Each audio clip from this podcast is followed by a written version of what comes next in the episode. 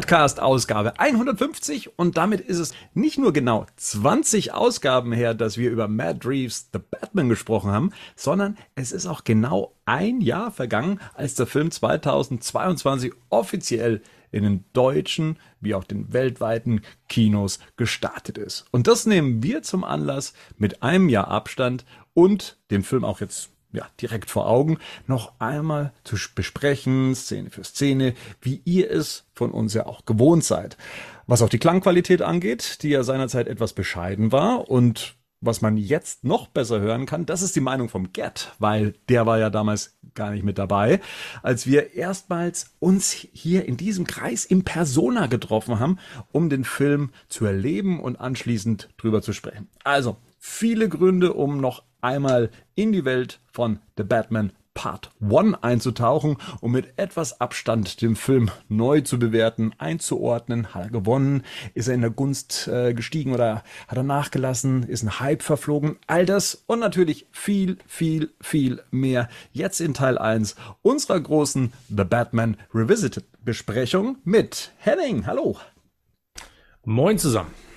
Rico, sei gegrüßt. Hallo. Marian, du bist der Dritte. Hallo. Und da haben wir den Gerd. Einen wunderschönen guten Abend. Auch dir einen wunderschönen guten Abend und einen wunderschönen guten Abend an all die Hörer da draußen. Gerd, dich frage ich gleich mal als erstes. 356 Tage später. Wie oft hast du jetzt inzwischen der Batman gesehen? Wie hat er dir gefallen? Hat sich deine Meinung jetzt in der Zwischenzeit geändert? Äh, gesehen im Kino habe ich ihn, glaube ich, sechsmal. Wow. Inzwischen 15 Mal wahrscheinlich insgesamt mit der Blu-ray zu Hause. Ähm, ich fand den, damals, fand den damals schon super. Und ähm, ich sage, der Film hat von Mal zu Mal gewinnt der halt immer wieder beim Gucken. Je öfter ich ihn sehe, umso mehr gewinnt der bei mir. 15 Mal zu Hause? Also erstens A, DVD glaube ich. Insgesamt, nicht, ne? also insgesamt, also mit, äh, mit den Kinobesuchen habe ich den Film 15 Mal gesehen. Krass, krass, krass. Okay. Ähm, Henning, wie sieht's bei dir aus? Ein Jahr später? Zweimal im Kino. Aha. That's Als wir damals waren. dreimal, stimmt, wir waren ja zweimal drin. Stimmt, du hast recht, dann ja. dreimal. Ich war danach noch einmal, im, einmal habe ich noch gesehen im Kino. Das war dann, glaube ich, eine Woche, eine Woche später. Mhm. Das heißt, genau, der, wir waren zweimal dann in der, in der, in eine, dreimal innerhalb von einer Woche. Mhm. Und dann habe ich danach nur noch die nur noch das Bonusmaterial, was erschienen ist, angeguckt. Ja. Den Film habe ich seitdem tatsächlich nicht nochmal komplett geguckt. Okay. Jetzt auch nicht für die Vorbereitung? Nee, das habe ich absichtlich nicht gemacht. Ah, also du guckst nochmal mit uns. Genau, weil wir, weil wir ja zusammen gucken. Dann habe ich gesagt, ich gucke ihn mir jetzt nicht nochmal an, weil, ähm, ja. Für Gerd, sehr gut. Ja. Ähm, hast du denn so, so ein Gefühl entwickelt, jetzt so in diesem einem Jahr, dass er dir als wir ihn damals geguckt haben, noch auf eine andere Art gefallen hat und äh, so hast ihn jetzt irgendwie anders verankert, verortet im Kopf, be bewertest ihn anders jetzt auch nochmal mit Abstand? Oder ist noch alles so auf dem gleichen Niveau? Mal gucken, wie er, wie er im Ganzen nochmal funktioniert. Ich habe auf jeden Fall gemerkt, dass durch die Making-ofs auf jeden Fall meine Lust nochmal ähm, gesteigert worden ist, mir den Film nochmal ganz anzuschauen. Und ich glaube, was die ganze Bildästhetik betrifft, ist es nach wie vor so, da reichten schon die Schnipsel in den Making-ofs, äh, um zu sagen, okay, das ist auf jeden Fall immer noch überragend. Mhm. Also ich hatte auf jeden Fall sofort Bock, mir auf jeden Fall nochmal die Intro-Sequenz anzugucken. Mhm. Ähm, genau.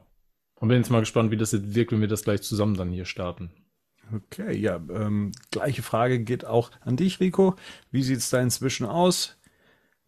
Oh, ich habe den ähm, mit euch ja zweimal gesehen, dann mhm. einmal noch mit meiner Mutter und meiner Freundin. Und dann nochmal im Flugzeug nach Istanbul habe ich ihn angefangen zu gucken. Okay. Aber ich bin dann eingeschlafen. Oh, hätte es mich jetzt aber interessiert, das, ob er geschnitten war oder so. Das weiß ich nicht, aber das, das wäre mir wahrscheinlich auch nicht aufgefallen. aber ähm, bei drei Stunden, aber, ähm, ich fand, ich habe, für den kleinen Screen war der auf jeden Fall nix. Ah. Das war auf diesem, auf diese Handygröße oder iPad-Größe, was man da so ein Flugzeug hat. Lieber das in der IMAX-Größe, in der wir es gesehen haben, in der, in der dritten unten. Reihe. Ja. die Rasierplätze. ja, und ähm, de, de, deine Freundin, was hat die gesagt, als sie ihn gesehen hat? Hat er ihr gefallen? Oder war so gar nichts? Och, die fand den gut. Die hat halt davor noch keinen Batman-Film gesehen. Und auch generell, ich, ich habe mit ihr davor die ganzen Marvel-Filme erstmal aufgeholt. Ähm, und die wusste dann auch manche Sachen gar nicht und das hat, hat dann tatsächlich Batman Begins sehr geholfen. Mhm. Mhm. Aha, okay. Okay. Also, also da, meinst, das ist halt. Das also Batman ist kein Einsteigerfilm. Finde ich mhm. nicht. Ist, also wenn du nie was geguckt hast und das war halt in jedem Fall so, dann ist es schon erstmal so, dann musst du, ist, sind viele Sachen gesetzt, was ja auch irgendwie ganz gut ist, weil man muss ja nicht nochmal alles von vorne sehen. Man ja. Kann, hat ja genug Filme, wo man hingehen kann und es nochmal von vorne sehen kann. Aber ja, trotzdem auch mutig irgendwie. Also ja. Ich bin da immer so zwischendrin, muss ich ehrlich zugeben, was ich, ob ich das gut finde oder nicht, dass es so gemacht wurde. Genau, darauf wollte ich jetzt gerade zu sprechen kommen, so jetzt mal ein Jahr zurück und dann auch jetzt, hat sich da was geändert oder was verfestigt? Oh, ich weiß ich gar nicht. Ich glaube, das wird jetzt eher, wenn wir den gucken, wird sich das wieder zeigen, weil ich da ähnlich wie Henning, ich den schon auch gut in Erinnerung hatte, aber irgendwie, ja, hm. schauen wir mal. Hm. So, Marian, ich glaube, du bist ja auch einer der äh, schon seit wir damals den Film auch geguckt haben, großer Verfechter und Liebhaber des Films. Ist das immer noch so? Ja, klar. Also ich habe den jetzt gesehen mit euch zweimal im Kino, dann mit meiner Frau. Dann habe ich mir nochmal angeguckt, weil mein bester Freund gesagt hat, er gefällt ihm nicht. Ja. habe ich gar nicht gesagt. oh. Hat Marian noch nicht gesagt. Dann, okay. Bei deinem Text. Shots feiert. Ja, ähm, dann habe ich den zu Halloween nochmal geguckt, weil ich irgendwie dachte, ich habe keinen Film zu Halloween. Hm äh, der dazu passt. Und jetzt halt nochmal in der Vorbereitung. Genau, dann sind es sechs Mal insgesamt. Ja, okay. Ja, genau, und ähm, mir geht es ähnlich wie Gerd. Ich liebe den von Mal zu Mal mehr. Mhm. Und ich kriege auch jedes Mal, ähm, wenn ich den Soundtrack höre oder wenn ich mir irgendwie ähm, Featurettes dazu angeguckt habe oder so, kriege ich wieder Lust, mir den anzugucken. Oder, oder Nirvana-Album. ja, das tatsächlich. das, das, also gerade diese eine das eine Lied ist schon echt mit dem Film jetzt irgendwie geht es Hand in Hand, ne? Ja, das ist so, ja, tatsächlich. Bernd, wie oft hast du den jetzt geguckt insgesamt? Zweimal, zweimal. zweimal mit uns? Danach zweimal. hast du auch nicht, auch nicht nochmal geschaut? Nicht nochmal geschaut, ne? Äh, jetzt hier in der Vorbereitung habe ich Zumindest gehe ich mal davon aus, dass wir eventuell heute die erste Stunde schaffen. Ähm, Habe ich ähm, heute noch, ähm, also gestern noch in die in die erste Stunde auch, die habe ich mir noch mal gegeben und ich muss auch sagen, das ist dann so auch so ein bisschen meine Ambivalenz, was diesen Film angeht. Ähm, damals in der Bewertung weiß ich schon gar nicht mehr, wie ich ihn eingeordnet habe, aber ich habe ja schon immer mal so ein bisschen durchblicken lassen, dass ich so meine Probleme mit dem Film habe und ähm, ich möchte nicht sagen, dass ich Hemmungen aufgebaut habe, mir den äh, Film jetzt auch nochmal angucken zu wollen, sondern eine, eine bestimmte Aversion, also in der ich dann den Film als sehr langatmig in Erinnerung habe, was mich daran hindert, den Film einzuwerfen, wenn ich weiß, das geht jetzt drei Stunden lang so. Dazu habe ich dann auch immer bestimmte Bilder vor Augen, die mir etwas zu düster erscheinen und äh, nicht so wirklich wahrnehmbar. Der Stil ist nicht so ganz meins, während ich andere Sachen an dem Film liebe. Es sind so bestimmte Darstellungen, ähm, es sind äh, bestimmte Inszenierungen.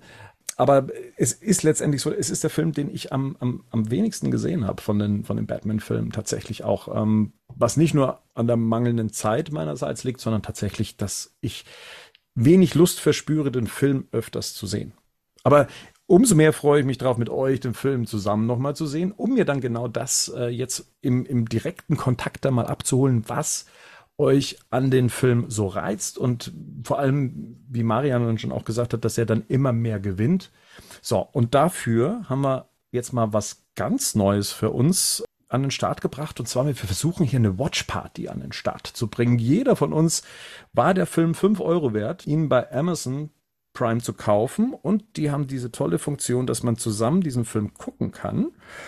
Mal gucken, ob wir hier diese Watch Party auch. Ohne äh, Corona hätte es doch nie gegeben, dieses Feature, oder?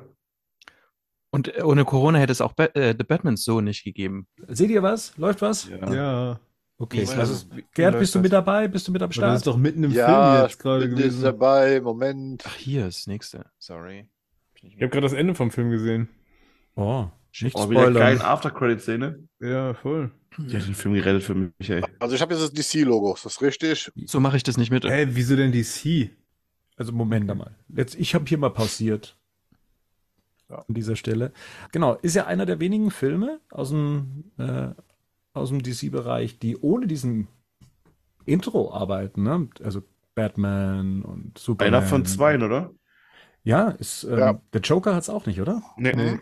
Ja, Und ich glaube, es war auf persönlichen Wunsch von Matt Reeves, dass er gesagt hat, er wird gerne andere Logos verwenden wollen. Er hat, glaube ich, auch hier eine sehr reduzierte Form vom Warner Bros. Logo benutzt. Ähm, ja, und dann eben auch auf dieses DC-Logo verzichtet, als ob er es schon gewusst hätte, dass er sich hier so in einem Elseworld-Bereich irgendwann mal befinden würde. Was ich recht geil finde, ist dieses, dieses fette The Batman gleich auf dem Screen. Das kam im Kino schon ganz geil, kommt auch hier auf dem Bildschirm gut. Ähm, ist das, Gerd, ist das so eine, so eine Stilistik für, für eine bestimmte Zeit? Es wird ja viel immer auf die 70er Jahre irgendwie sich bezogen in, in vielerlei Hinsicht, was Optik und, und Stilistik angeht. Ist das auch etwas, was ähm, ja typisch für ein Genre ist? Oder würdest du jetzt eher sagen, nö, das ist jetzt einfach mal nur eine große Title Card? Jein, es ist also tatsächlich ein bisschen auf die, auf die 70er, auf die New Hollywood-Ära, wo oft Titel einfach nur so einfach eingeblendet worden sind in manchmal auch in, in, ein, in ganz einfachen Schriftarten, also nichts großartig Spielereien oder sonst was. Das ist ja hier auch, die Schriftart ist ja nun wirklich mehr als simpel und einprägsam und halt sehr groß. Das ist alles. Also das ist typisch 70er halt. Da Mhm, wurde das, das- sehr oft gemacht. Das ist die Compacta. Die Compacta ist äh, schon seit, glaube ich, den 80er Jahren die Hausschrift äh, des Batman-Logos. Auch der Tim Burton Batman basiert typografisch auf dieser ähm, Typografie. So, dann würde ich sagen, gehen wir mal weiter rein. Lassen wir weiterlaufen. Ähm, und der Film startet jetzt auch ähm, musikalisch dann auch mit äh, Schuberts Ave Maria, was bei mir ganz schlimme Assoziationen aufmacht mit einer Pumuckl-Folge. Und ich muss leider sagen, die, die Penetranz dieses Songs innerhalb des Films äh, ja, führt mit zu meiner ähm, Aversion. Aversion ein bisschen. Mhm. Ja. Hm. Was bei euch auch so, dass ihr gedacht habt, was habt ihr gedacht, als, als ihr diese erste Szene gesehen habt? Die Ermordung der Waynes? Mm, Und dass ja, es Batman ist. noch davor, da ja, dass es Batman ist irgendwie. Ja. Ich dachte, es ist wieder so ein Trick, dass man quasi nicht die Waynes quasi selber sieht, ähm, aber dass es dann so ein, wieder so ein Gleichnis wird quasi. Es Also- vor allen Dingen zeigt sich hier an, was, was auch tatsächlich den Film dann komplett durchzieht. Du nimmst immer wieder die Perspektive der Personen ein. Also das ist jetzt nicht, hier denkt man, man, man guckt aus der Sicht von Batman. Das habe hab ich ich, damals auch gedacht im Kino, aber generell passiert das andauernd in dem Film. Du nimmst immer die Perspektiven von bestimmten Leuten aus. Du siehst das immer aus, aus ihrer Sicht heraus, bestimmte Sachen. Sowohl von Batman als auch von den späteren Figuren wie Riddler und so weiter. Ja, was halt hier schon spannend ist, dass der Film ja schon so einsetzt, dass er uns im Prinzip ne, die, die Parallelen zwischen dem Riddler und Batman schon zeigen, bevor Genau. das im Film überhaupt Thema ist. Ne? Mhm, durch, genau. Allein durch den, durch die Einst durch den Einstieg und die Bildsprache, die hier verwendet ja. wird. Ne? Also, Das, was Gerd gesagt hat, das mit der Perspektive, das würde ich gerne auch mal so als Framing quasi setzen, weil es die ganze Zeit darum geht. Matt Reeves hat auch irgendwo gesagt, dass das, ähm, äh, dass es ein typisches, äh, typisches Crime Noir ähm, Stilmittel ist, wohl genau. so, so nah an der Figur dran zu bleiben. Und das ist ja auch hier, wo wir eigentlich, wenn wir Batman sehen, Batman sehen, tatsächlich die ganze Zeit. Ähm, sehr auffällig tatsächlich, ja. Da kann man noch zu sagen, das kann man auch, wenn man zum Beispiel sich mit klassischen Film Noir auskennt, der Malteser Falke mit Humphrey Bogart in der Hauptrolle, der arbeitet exakt mit den gleichen Stilmitteln, auch mit diesem Point of View, dass man es aus seiner Sicht sieht, aber auch aus der Sicht des Bösewicht, aus der Sicht seiner Klientin und so weiter. Das wechselt immer wieder. Das ist, ist ein ganz bewusst eingesetztes Stilmittel, um halt diese Parallelen aufzuzeigen. Auch die Ähnlichkeiten, die zwischen den Figuren Mhm. bestehen. Ja, finde ich großartig. Ja. Also um, um nochmal kurz zu beschreiben, was wir auch gerade sehen. Also wir steigen ja ein äh, mit einem schwenkenden Blick auf das Stadthaus des, wie wir erst später erfahren werden, von ähm, Bürgermeister Mitchell, ähm, dessen Sohn sich gerade für Halloween ähm, verkleidet hat und ihn dann auch so spielerisch ersticht als, was ist er denn, ein Ninja, ein rot gekleideter Ninja. Ähm, genau, und die Mutter holt den Kleinen ab und sie verabschieden sich noch. Ich glaube, er kam gerade zurück ne? und, und äh, hat sich jetzt den Mantel auch dann, oder zieht sich jetzt dann auch noch den Mantel aus. Ähm, und um dann jetzt anschließend dann auch die Nachrichten zu verfolgen. Ähm, genau. Der Junge wird ihn ja dann auch später tot am Boden finden, so wie er ihn ja jetzt hier gerade ja auch niedergestochen hat. Mhm. Aber es gibt ja nochmal eine Umarmung, sehe ich gerade. Genau. Ähm, Matt Reeves hat im, im Audiokommentar gesagt, dass, ähm, obwohl ich ja auch hier am Anfang die ganze Zeit dachte, das ist ähm, Batman, der die beobachtet oder so, mhm. äh, dass es für ihn wichtig war, dass da quasi so eine Art Voyeurismus äh, Gedanke quasi mit reinkommt, um das richtig eklig zu machen, quasi für den Zuschauer. Das hat er bei mir nicht erreicht, weil ich dachte, das ist Batman tatsächlich. Und hat ähm, auch gemeint, er wollte das quasi mit Ave Maria eben unterlegen, damit man, damit es dieses Riddler-Thema quasi gibt, Und, weil es vorher schon ein Musikthema ja, eigentlich gab. Ne? Voll. Und wenn du da, wenn, wenn bei der Szene, was das tatsächlich total unterstreicht, auditiv ist nochmal dieses super tiefe Atmen die ganze Zeit. Also ich glaube, wenn ja. das Batman wäre, würdest du das so nicht inszenieren, ne? Also, weil das mhm. klingt tatsächlich so ein bisschen, ich sag mal, das klingt so ein bisschen lüstern schon, ne? Ja. Also dieses Atmen ist irgendwie unangenehm. Also, ja, Daran das, merkt hm. man, dass etwas nicht stimmt. Also wenn du am Anfang noch dachtest, ja, wenn man genau. erst, zum, im ersten Moment noch denkt, das ist vielleicht Batman, wenn dieses Atmen, das setzt ja ein bisschen später ein und wird ja ein bisschen genau. lauter die Zeit. Ja, genau. Da merkst du dann, dass irgendwas nicht stimmt. Und was ich hier auch noch sagen will, das ist die Kameraführung. Hier sieht man zum Beispiel, warum Craig Fraser letztes Jahr einen Oscar gewonnen hat, zwar für Dune, weil er wirklich ein absolut hervorragender Kameramann ist. Der macht tatsächlich visuelles Storytelling. Das heißt, er geht ja mit der Kamera zum Schluss hoch, wo du dann das Dachgeschoss siehst, den mhm. Einstieg ja, genau. und dann der Umschnitt folgt dann von oben. Das heißt, er nimmt dich mit, du fragst dich nie, wie eine Figur irgendwo hinkommt, sondern du kriegst es immer irgendwie gezeigt, wie da hinkommt. Das ist ganz ja. klassische, hervorragende Kameraarbeit. Ja, mhm. Was mir an der Kamera beziehungsweise an dem, wie, wie wie die Optik des Films ist, nicht gefällt, ist, dass sie haben da eine ganz tolle Technik, mit diesen kaputten Linsen zu arbeiten. Ne? Die haben sie aus den 70er Jahren, haben sie sehr alte Linsen besorgt, um diesen verschobenen Look ähm, dahin zu bekommen. Mir persönlich gefällt er nicht, weil er sich durch den gesamten Film zieht und es gibt nie irgendwie mal einen klaren Shot. Es ist immer alles irgendwie in der Unschärfe, sei es an den Rändern. Ähm, da, da tut's ja, da, da, tue ich mich schwer, ähm, das, das auf Dauer so anzugucken. Sie haben gesagt, Sie wollten damit auch so ein bisschen den Look der 70er Jahre auch wieder mit einfangen, was ein bisschen problematisch zumindest bei mir ist, weil ich mit dem Look der 70er Jahre Filme tatsächlich nicht viel anfangen kann. Ich hätte gerne einen etwas klareren Film gehabt in seiner ähm, Bildsprache.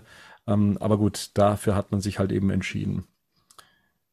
Aber das hatte der ein oder andere, äh, glaube ich, im Nachgang auch mal so angemerkt, ob, ob, die, äh, ob die Projektion falsch eingestellt war im Kino und dass der Film unscharf wirken würde.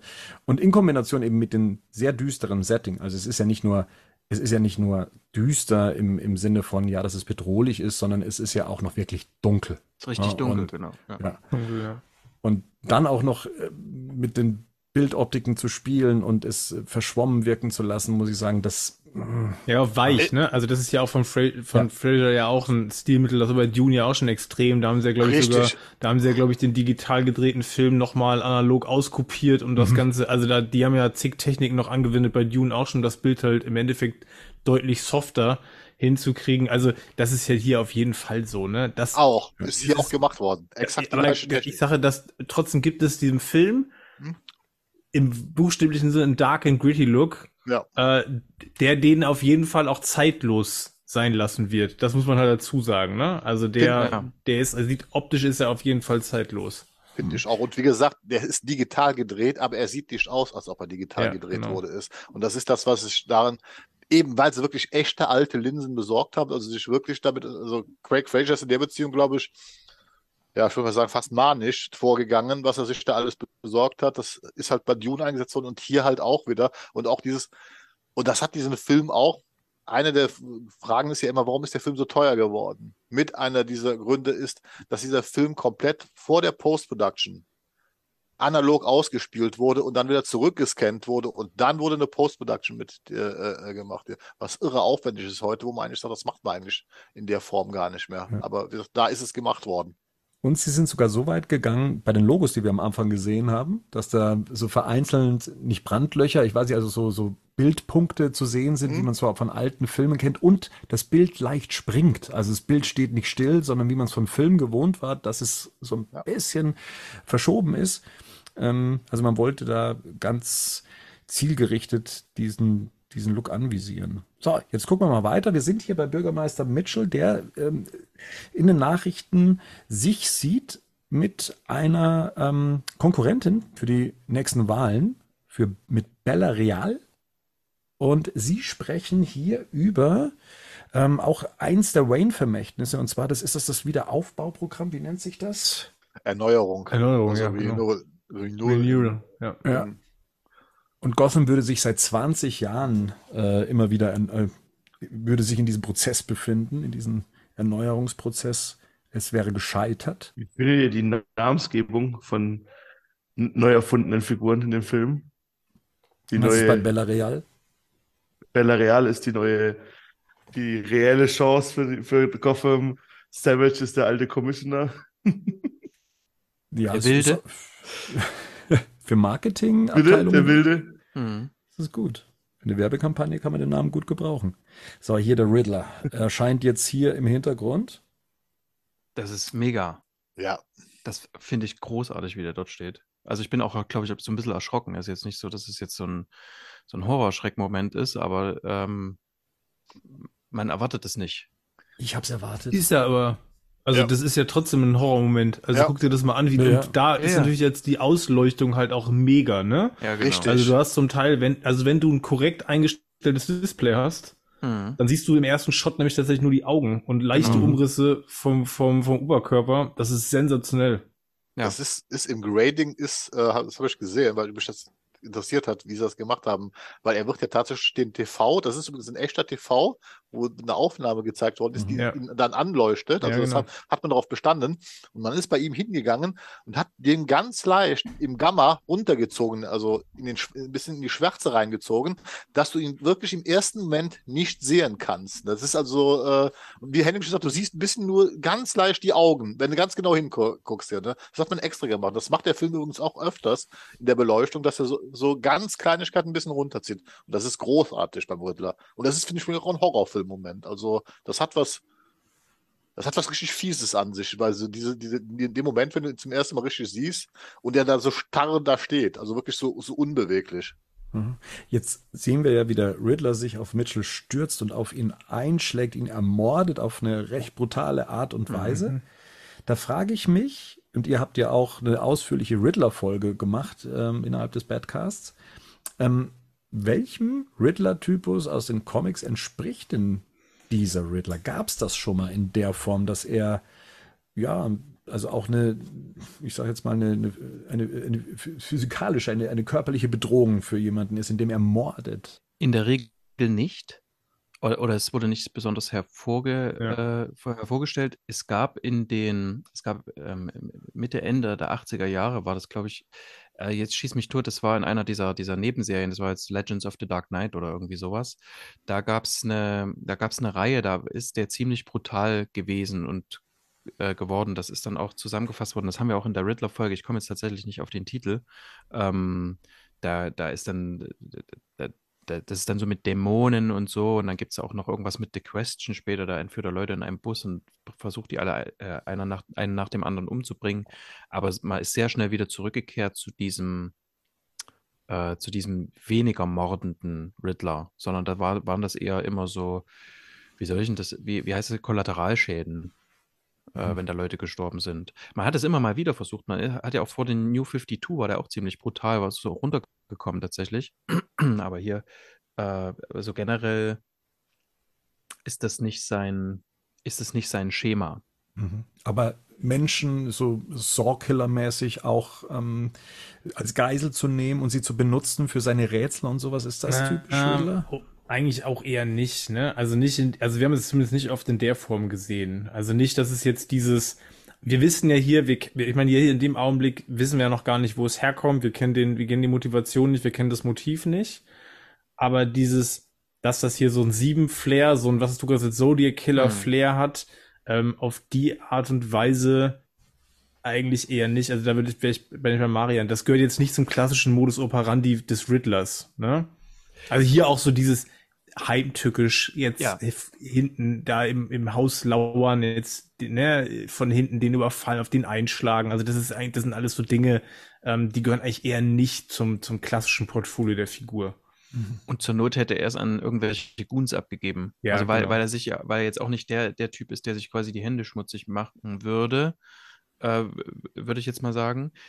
Ähm, ich halte hier nochmal ganz kurz an, weil ähm, ich finde es trotzdem hier wichtig, nochmal kurz drauf zu, ähm, drauf zu gehen, wie der das macht. Also der, ja. der, der löst sich ja dann quasi dort aus dieser Starre, der steht bei dem in der Wohnung und löst sich dann mit so einem Schrei. Mhm. Der muss sich überwinden, ja. ne? Der ja. muss sich, der muss sich über, das ist, glaube ich, das erste Mal, dass er tötet und äh, diese Brutalität, die dabei entsteht, die kommt auch dadurch, weil er sich quasi regelrecht dazu zwingt, das jetzt zu machen mhm. in dem Moment. Ne? Das mhm. ist, ähm, ist mir auch aufgefallen. Und dennoch, also es ist ja, es ist eruptiv, aber dennoch ja. ist es hier ganz klar emotional auch. Ne? Ja, also das ist ja, ja voll. Also wie er dann auf ihn einschlägt, ist super emotional. Ja. Und er muss es auch, äh, und das, und das finde ich hier so großartig, der muss es auch, weil, ähm, weil er schwach ist. Also ja. ist eigentlich ein schwächlicher Mensch. Der muss sich erstens überwinden, einen fremden Menschen zu töten und zweitens muss er auf den, muss er auf den einprügeln. Und äh, wenn man so die Sachen von Matt Reeves liest und hört, dann ist, ist für mich so in der Ausgestaltung eigentlich der, der Riddler die groundedste Figur hier in diesem ganzen Ding. Also der wollte ja auch, dass der, dass der die Klamotten anhat, die man sich überall im Laden kaufen kann und so. Mhm. Ähm, und das finde ich hier hatte ich zuerst so diesen, oder finde ich eigentlich das deutlichste, diesen Grounded-Ansatz beim Riddler quasi. Also, was, wie würde es denn ein schwächerer Mensch machen, ne? Und dann plötzlich, als sich dreht, als er merkt, der, der andere Typ ist tot, ne, dann geht es so um Macht. Und da ja. sind wir wieder beim typischen Riddler dann tatsächlich. Auf, aber allerdings auf einer anderen, auf einer anderen, auf einer anderen Basis. Mhm. Es hat eine gewisse Primitivität an sich. Also irgendwie auch, ne? So finde ich, so wie, wie, wie es stattfindet mit diesem ganzen, ähm, ja, das kann man schon fast sagen, wie Matt Reeves sagt, es ist halt grounded. Also das Töten, was gezeigt wird, das ist richtig fies. Also ja. das ist, äh, da, da geht es nicht um, um Stilistik oder sonst was, sondern das ist wirklich fies und brutal.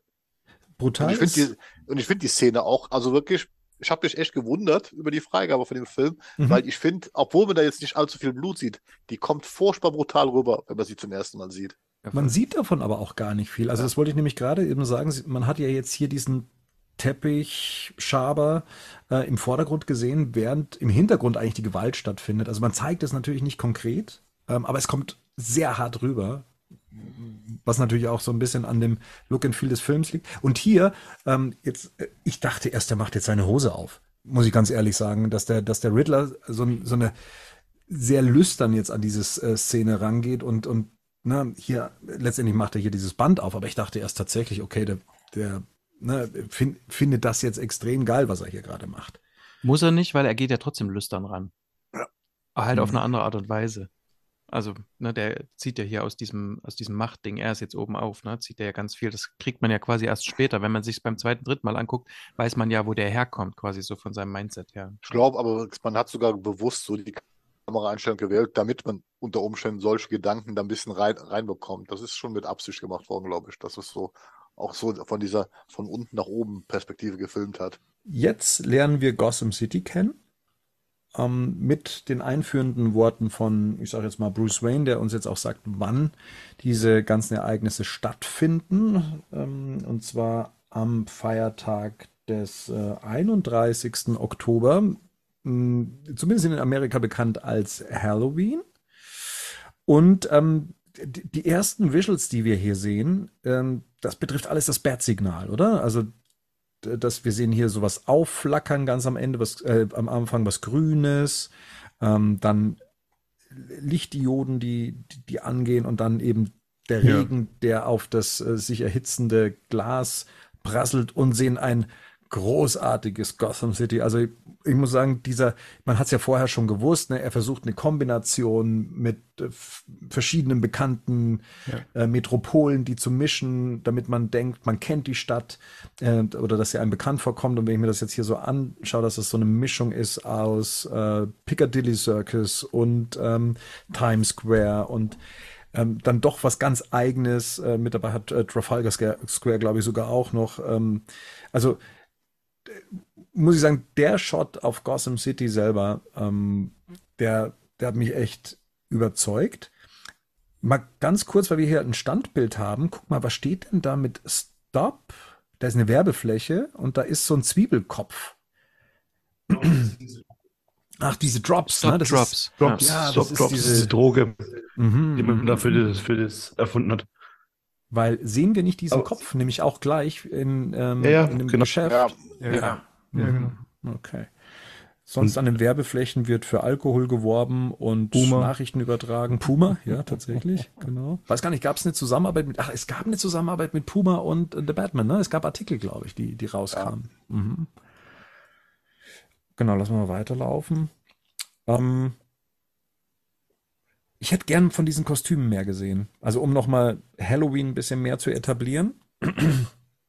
Das geht mir so Aber ein bisschen das, unter. ganz ehrlich, das, der Einstieg, Großartig. das ist hier brutal. Das ist wirklich Super. großartig. Ich weiß ja auch noch, die, die, die erste Sichtung, die wir hatten im IMAX, Mhm. weiß bei der Szene noch, gleich wenn er sagt Nocturnal Animal, wo ich zu Marian rüber geguckt habe und gesagt habe, Frank Miller. Ja. Und zwar pur Ja. und das ist halt wirklich krass. Ne? Und die, den Vibe, den, den die Szene hier erzeugt, Mhm.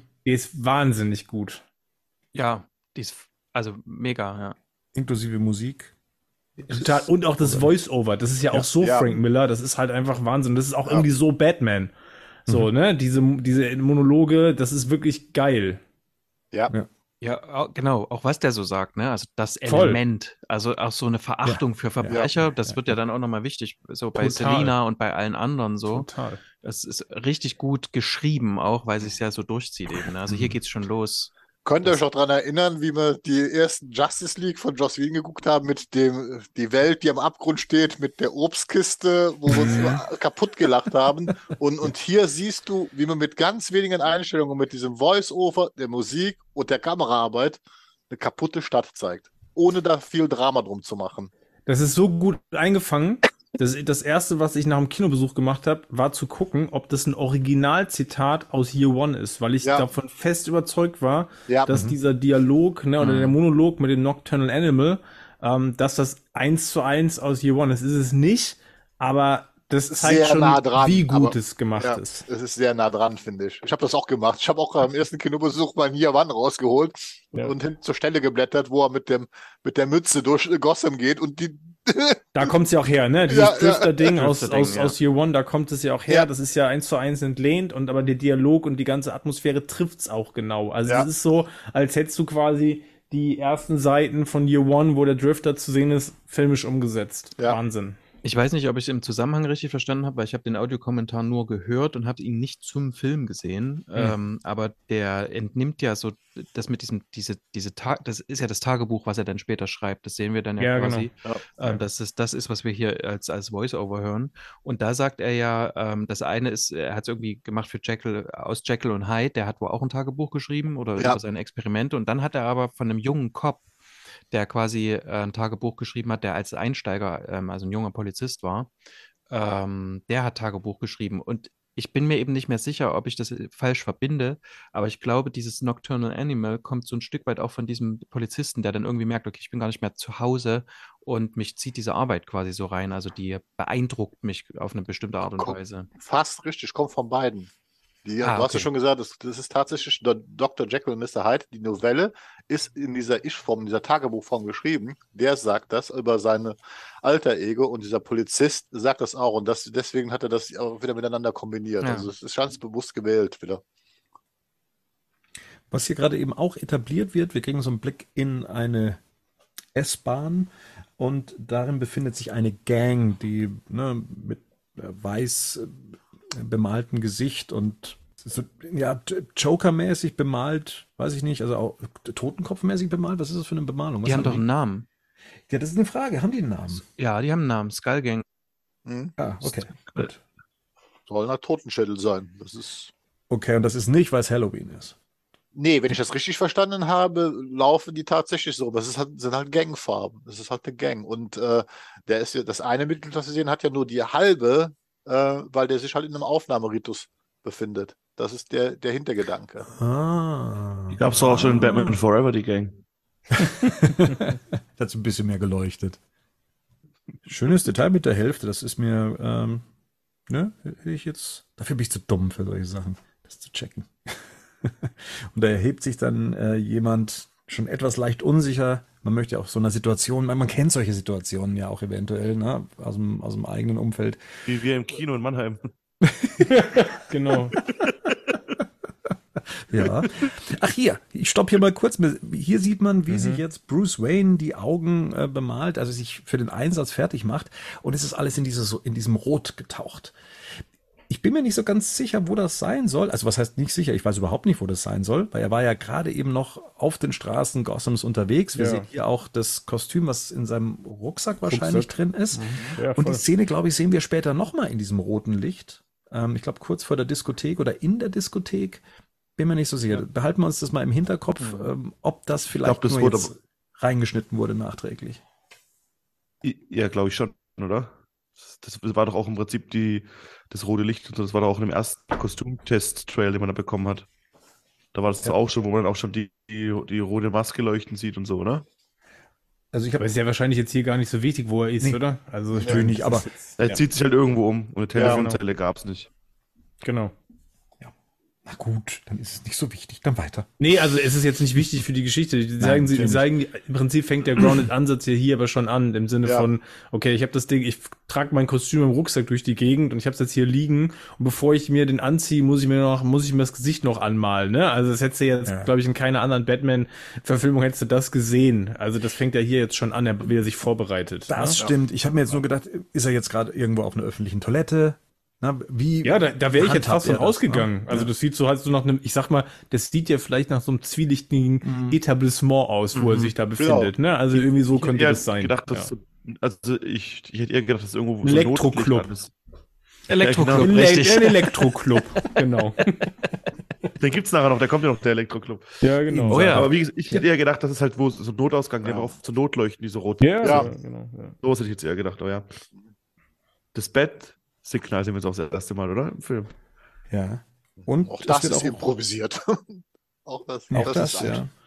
Das, stimmt. Aber das es sieht nicht besonders, das sieht nicht besonders technisch hochwertig aus. Das Nein. Stimmt. Und auch nicht so, als könnte es so ein Licht an, die, ähm, an den Himmel werfen. Das stimmt auch. Das Ergebnis ist 1A. Im Vergleich zu Batman Begins, da, ja, sah das Ja. noch ein bisschen anders aus. War Und es auch ein ähm, Mensch, der vorher dran geschnallt wurde. das ist ja Stimmt. hier, äh, es ist nicht das Police Department, ähm. In dem sich das befindet, sondern das ist hier ein leerstehendes Gebäude, ein Gebäude, was nicht fertig gebaut wurde. Oder noch When im Bau. the light hits the sky, it's not ja. a signal. It's a warning. Ja. Sorry, Leute, das ist einfach, das ist schon, da hast du mich schon abgeholt. Also das ist einfach, Ja. einfach, 100 das Ding ist auch einfach auf der, das Ding ist auch einfach auf der ähm, sprachlichen Ebene ist das zum Teil dermaßen gut. Das ist Ja. einfach, ne, ja. Und ähm, wie, wie Gordon auch so davor steht, das sieht Total. auch, al- als wäre es eins zu eins aus dem Comic rausgezogen. Ja. Ne? Was ich klasse finde, gut, aber es kann natürlich sein, weil wir Fans sind. Das ist diese Selbstverständlichkeit, mit, mit der man das einfach annimmt, ohne dass das doch alles erklärt wird. Man nimmt das einfach so hin, weil- vielleicht aber bei Comics, aber ich habe auch viele Leute, die jetzt keine Comics lesen, die den Film trotzdem gut fanden, die das auch einfach hingenommen haben. Also ansonsten brauchst du ja immer so die Exposition, wie Batman Begins mit dem Bat-Signal, mit dem davor geschnallten. Ist eine nette Idee, ist eine Mhm. coole Idee irgendwo, aber gibt's hier alles nicht. Und du nimmst einfach wann und es sieht dann noch, noch cool aus. Wie Maria schon sagt, das könnte aus dem Comic sein. Aber die zu Frage ist auch, ob man als zu, ob man nicht auch eine, ne, ich glaube, das ist so ein Thema von zu, von, von, von Zeitgeist auch, dass ich als Zuschauer alles immer nochmal erklärt brauche, weil ich es in vielen Serien beispielsweise auch einfach, um Raum zu füllen, kriege ich es halt alles erklärt. ne? Ja, ja. Du musst es aber nicht alles erklären. Also du kannst, musst jetzt hier nicht genau wissen, warum, weshalb. Es kommt alles noch und erstmal denkst du dir, okay, da steht so ein Typ neben so einem Signal. ja. Ja, alles klar, gut. Ne? Ich das Andererseits gar wird dir nicht- trotzdem das erklärt, was es ist auf der Tonspur. Ne? Genau, es wird Ja. erklärt, was auf der Tonspur ist. Genau, du weißt jetzt nicht, Ja. wer der Typ ist, aber das meine ich. Das kommt aber dann Ja, auch alles. Ja. Ja, genau. Genau, das wird dann noch, ja, fahren wir mal ein bisschen weiter rein. Fahren wir mal weiter. Genau. Ähm, jetzt eben dieser Drophead, also dieser kostümierte Hat Typ. er nicht das Kostüm an? Das, das, das gab es da nicht mal so ein Behind-the-Scenes-Ding, dass es ein Outfit von Robert Pattinson mit anderen Filmen war? ja, das ist aus dem Film, den, der, einem Film, der, der, der, das, den Film, den er gemacht hat, war, weswegen äh, Matt Reeves ihn als Batman haben wollte. Und da spielt er Ja, halt und da, äh, da, auch, macht er auch einen Überfall genau in diesem Kostüm. Ja. Da kommt das her. Äh, Mit der Maske? bloß ohne. Ja, ja, mit der Maske. Nee, Nein, ach Quatsch. Ohne die Maske. Okay. Also Maske Klamotten gibt's in dem jetzt einfach. Ja, ja, die Klamotten. Okay. Was ich jetzt sehr stark finde, ist dann jetzt eben dieses Ich laure in den Schatten, ne? dass man Angst hat vor dem Schatten. Also das auszulösen, finde find ich großartig, wie dieser Blick dann auch, da ist so in, diese, in dieses Nichts zu Ja, starren, voll. da könnte was sein, da traue ich mich nicht rein. Ähm, großartig. Und die Musik auch, die Ja. jetzt hier so am Pumpen ist. Ja. Ne? Das ist äh, Mega. Großartig. Und vor allem auch ja so, äh, auch als Zuschauer weiß ich nicht, ob Batman da jetzt rauskommt gerade. Oder wo, also wir sehen dann ja verschiedene Szenerien und äh, man denkt jedes Mal, kommt da jetzt Batman, kommt da jetzt Batman? Klar, ne, so aus dem Trailer hat man ähm, diese Gang im, im Kopf. Aber dennoch hier, wo dann diese, diese äh, Dose da so reinrollt, ja. habe ich gedacht, okay, jetzt kommt er aber raus. die Musik ist ja super episch schon, ne? Mhm. Also die ist schon auch ziemlich pompös, finde ich. Mhm. Ja. Gleichzeitig hat die aber, hat die aber so eine Dynamik, äh, im Sinne von auch, dass es mal leiser wird, ne? Also im besten Sinne ja, Dynamik. Ähm, was ich aber super interessant finde, ist einfach, dass das hier innerhalb von, wir sind jetzt bei, nach acht Minuten oder so, ne? Mhm. Und es ist ganz klar, das Ding hier ist ein Thriller. Und ich glaube, das ist auch für mich nochmal ein großer Unterschied zu allen anderen Batman-Filmen, die wir davor haben, die ja. mal mehr im Fantasy-Bereich waren, mal mehr im geerdeten, auch Action-Bereich, ne? Und das Ding hier hat von Anfang an so dieses, okay, das hat so Psychothriller-Vibes, also komplett, ne? Wir hatten vorhin Zodiac, wir hatten ja auch immer so Batman meets 7, 7, so das Ding, ne? Das ist halt hier, das wird voll durchgezogen einfach in den ersten acht bis zehn Minuten mhm. und das ist super.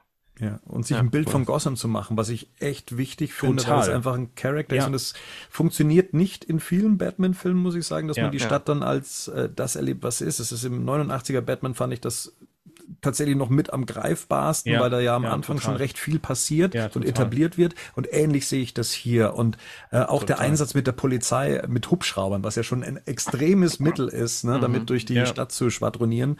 Ähm, was mich auch einerseits ein bisschen an die Animated Series erinnert, wenn die da mit ihrem Blimps durch die, durch die äh, Stadt ähm, sch ähm, schweben. Ähm, das, das sind ganz tolle Bilder, die einem dann sofort auch zeigen, okay, in ja. der Stadt, da läuft so einiges schief. New York der 70er Jahre, ja. so Gefühl völlig kaputt. Also das ja. ist so, am besten gehst du um 20 Uhr nach, 20 Uhr gehst du am besten nicht mehr vor die Tür und spätestens, wenn die Sonne untergegangen ist, solltest du dich als normaler Bürger gar nicht mehr vor die Haustür bewegen. Ne? Und das ist das, was du, was du hier gezeigt bekommst und das fühlst du auch. Mhm. Und dann denkst du dir, okay, da braucht's auch einen, der auf den Straßen aufräumt. Und jetzt kommt diese U-Bahn-Story noch dazu, was wir ja gerade gesagt haben, das kennt man ja vielleicht, das ist ja eine super beklemmende Situation, mhm. wenn man sich jetzt überlegt, man wäre jetzt dieser Passant, mhm. der da jetzt ja auch völlig, ohne dass er irgendwas tut. Ich meine, ja. der ist im Prinzip zum falschen Zeitpunkt mhm. am falschen Ort, ne? Weil er mhm. jetzt im Prinzip einfach nur für das Aufnahmeritual herhalten muss. Ja, das ist ja, das hat ja ansonsten keinen Zweck, dass sie ihn jetzt angreifen. Ne? Ja erinnert tatsächlich ein bisschen an Batman Begins. Ähnliche Situation mit Rachel, die auch aus der Monorail entsteigt und dann äh, von den zwei Typen angegangen wird und Batman dann auftaucht. Also das. Ähm Aber ist die da, soll die da nicht angegriffen werden in Batman Begins? Ja, das ist doch, da ist doch Ziel die. quasi ja, von ja, wegen genau, der, genau, ja, genau. Aber hier ist ja, das ist ja hier ist ja völlig random. Das also das ist, ist ja eigentlich noch schlimmer. Genau. Das meine mhm. ich. Ne? Also das hier ist, ist ja völlig willkürlich. Das hätte jetzt irgendwer sein können. Nur weil er halt da ausgestiegen ist und alleine ausgestiegen ist und die Jungs wissen, okay, da ist ansonsten keiner. Da können wir jetzt mal, ne? Ja, das einen, ist einen unschuldigen Zivilisten vermöbeln, damit wir ein neues Gangmitglied aufnehmen ja, können. Wie bei Miller, Dark Knight Returns. Wenn ja, Bruce, genau. wie Bruce Wayne am Anfang in Dark Knight Returns von dieser Gang überfallen wird, wo er sagt, diese Sinnlosigkeit, die dahinter ja, genau. steht. Ganz einfach, ohne jeglichen ja. Grund. Äh, genau. Nur weil er gerade da war. Ja. Und der reichste Mann der Stadt ist das Ziel der beiden, äh, der Gang, für den, ähm, der jetzt aufgenommen werden soll, was ist es? Soll er ihn töten? Den? Da würde ich jetzt mal von ausgehen, ja. wissen wir nicht, aber mind also mindestens mal schwer verletzen, würde ja. ich jetzt sagen. Ne? Also. Das ist ja gern mal, ich weiß nicht, ob es in echt auch so ist, aber gern mal so ein Gang-Initiationsritus, dass du jemanden umbringen musst, um dazu zu gehören. Ja. ja.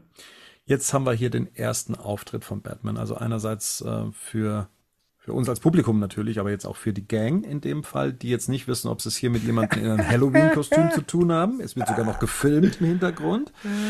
Ähm, wie findet ihr diesen Auftritt Batmans? Also er macht sich ja jetzt nicht so den typischen Vorteil der Überraschung zunutze, sondern ne, kündigt sich mit schweren Schrittes an. Da hast du jetzt gestoppt? Echt jetzt? Komm, lass noch, lass noch die eine Sekunde weiterlaufen, bitte komm ja. Yes. also für die, die es jetzt gerade nicht sehen. Am Vengeance. Ähm, genau. Das ist die, ist die Szene. Aber jetzt tatsächlich, also wie, was war so euer Gefühl, die Szene mit Batman als ersten Auftritt in einem Film so zu erleben? Jetzt mal abgesehen von dieser Schlägerei, aber so dieses aus dem Dunkeln auftauchen und sich den anderen zu offenbaren. Verbindet ihr das mit etwas? Also, ähm, dass ihr sagt, ah, ist cool oder sagt, hm, ah, weiß nicht. Ich finde es so. mega, ich finde es richtig, richtig cool, weil es vor allem die Szene davor im Prinzip fortsetzt, wo der Dude nämlich in den Schatten reinguckt und rennt zurück und jetzt hier kommt aber jemand aus dem Schatten. Ne? Und dann so eine Szene, was ja auch super wichtig ist, zu zeigen, okay, Batman kümmert sich jetzt einfach hier um einfach, also um vergleichbar einfache Dinge, ne? Also das ist ja Richtig. auch voll wichtig. So dieses, der hat hier, will jetzt einfach nur verhindern, dass da ein unschuldiger Bürger von einer marodierenden Gang einfach mal quasi zum Spaß irgendwie Mhm. totgeprügelt wird, ne? Und das finde ich super wichtig. Und er läuft da, und ich finde, ich finde tatsächlich auch ganz cool, wie er da einfach Ja. aus dem Schatten rauskommt, ne? Western, Also es ist so, Western-like. Western-mäßig, so dieses, hey Jungs, das ist, jetzt habt ihr, euch die falsche Nacht ausgesucht. Ja. Ne? Und wie er dann auch da hinläuft und irgendwie völlig regungslos und bis er angegriffen wird, den Typen vermöbelt und dann auf die Frage antwortet. Ähm, ja, ich, ich fände im Trailer schon super. Kann man sich jetzt drüber streiten, über den Einsatz von der Gewalt, die er natürlich jetzt hier zeigt, aber insgesamt finde ich das eine richtig, richtig, richtig gute Auftritt. Einen richtig guten Auftritt, eine richtig gute Einführungsszene. Es ist richtig großartig inszeniert, was ich auch klasse finde. Das wird ja alles vorbereitet mit diesem ganzen davor, mit Gotham City, mit den anderen Goons und Gangstern. Und dann hörst du dieses Batman-Theme von Michael Giacchino, das die ganze Zeit spielt.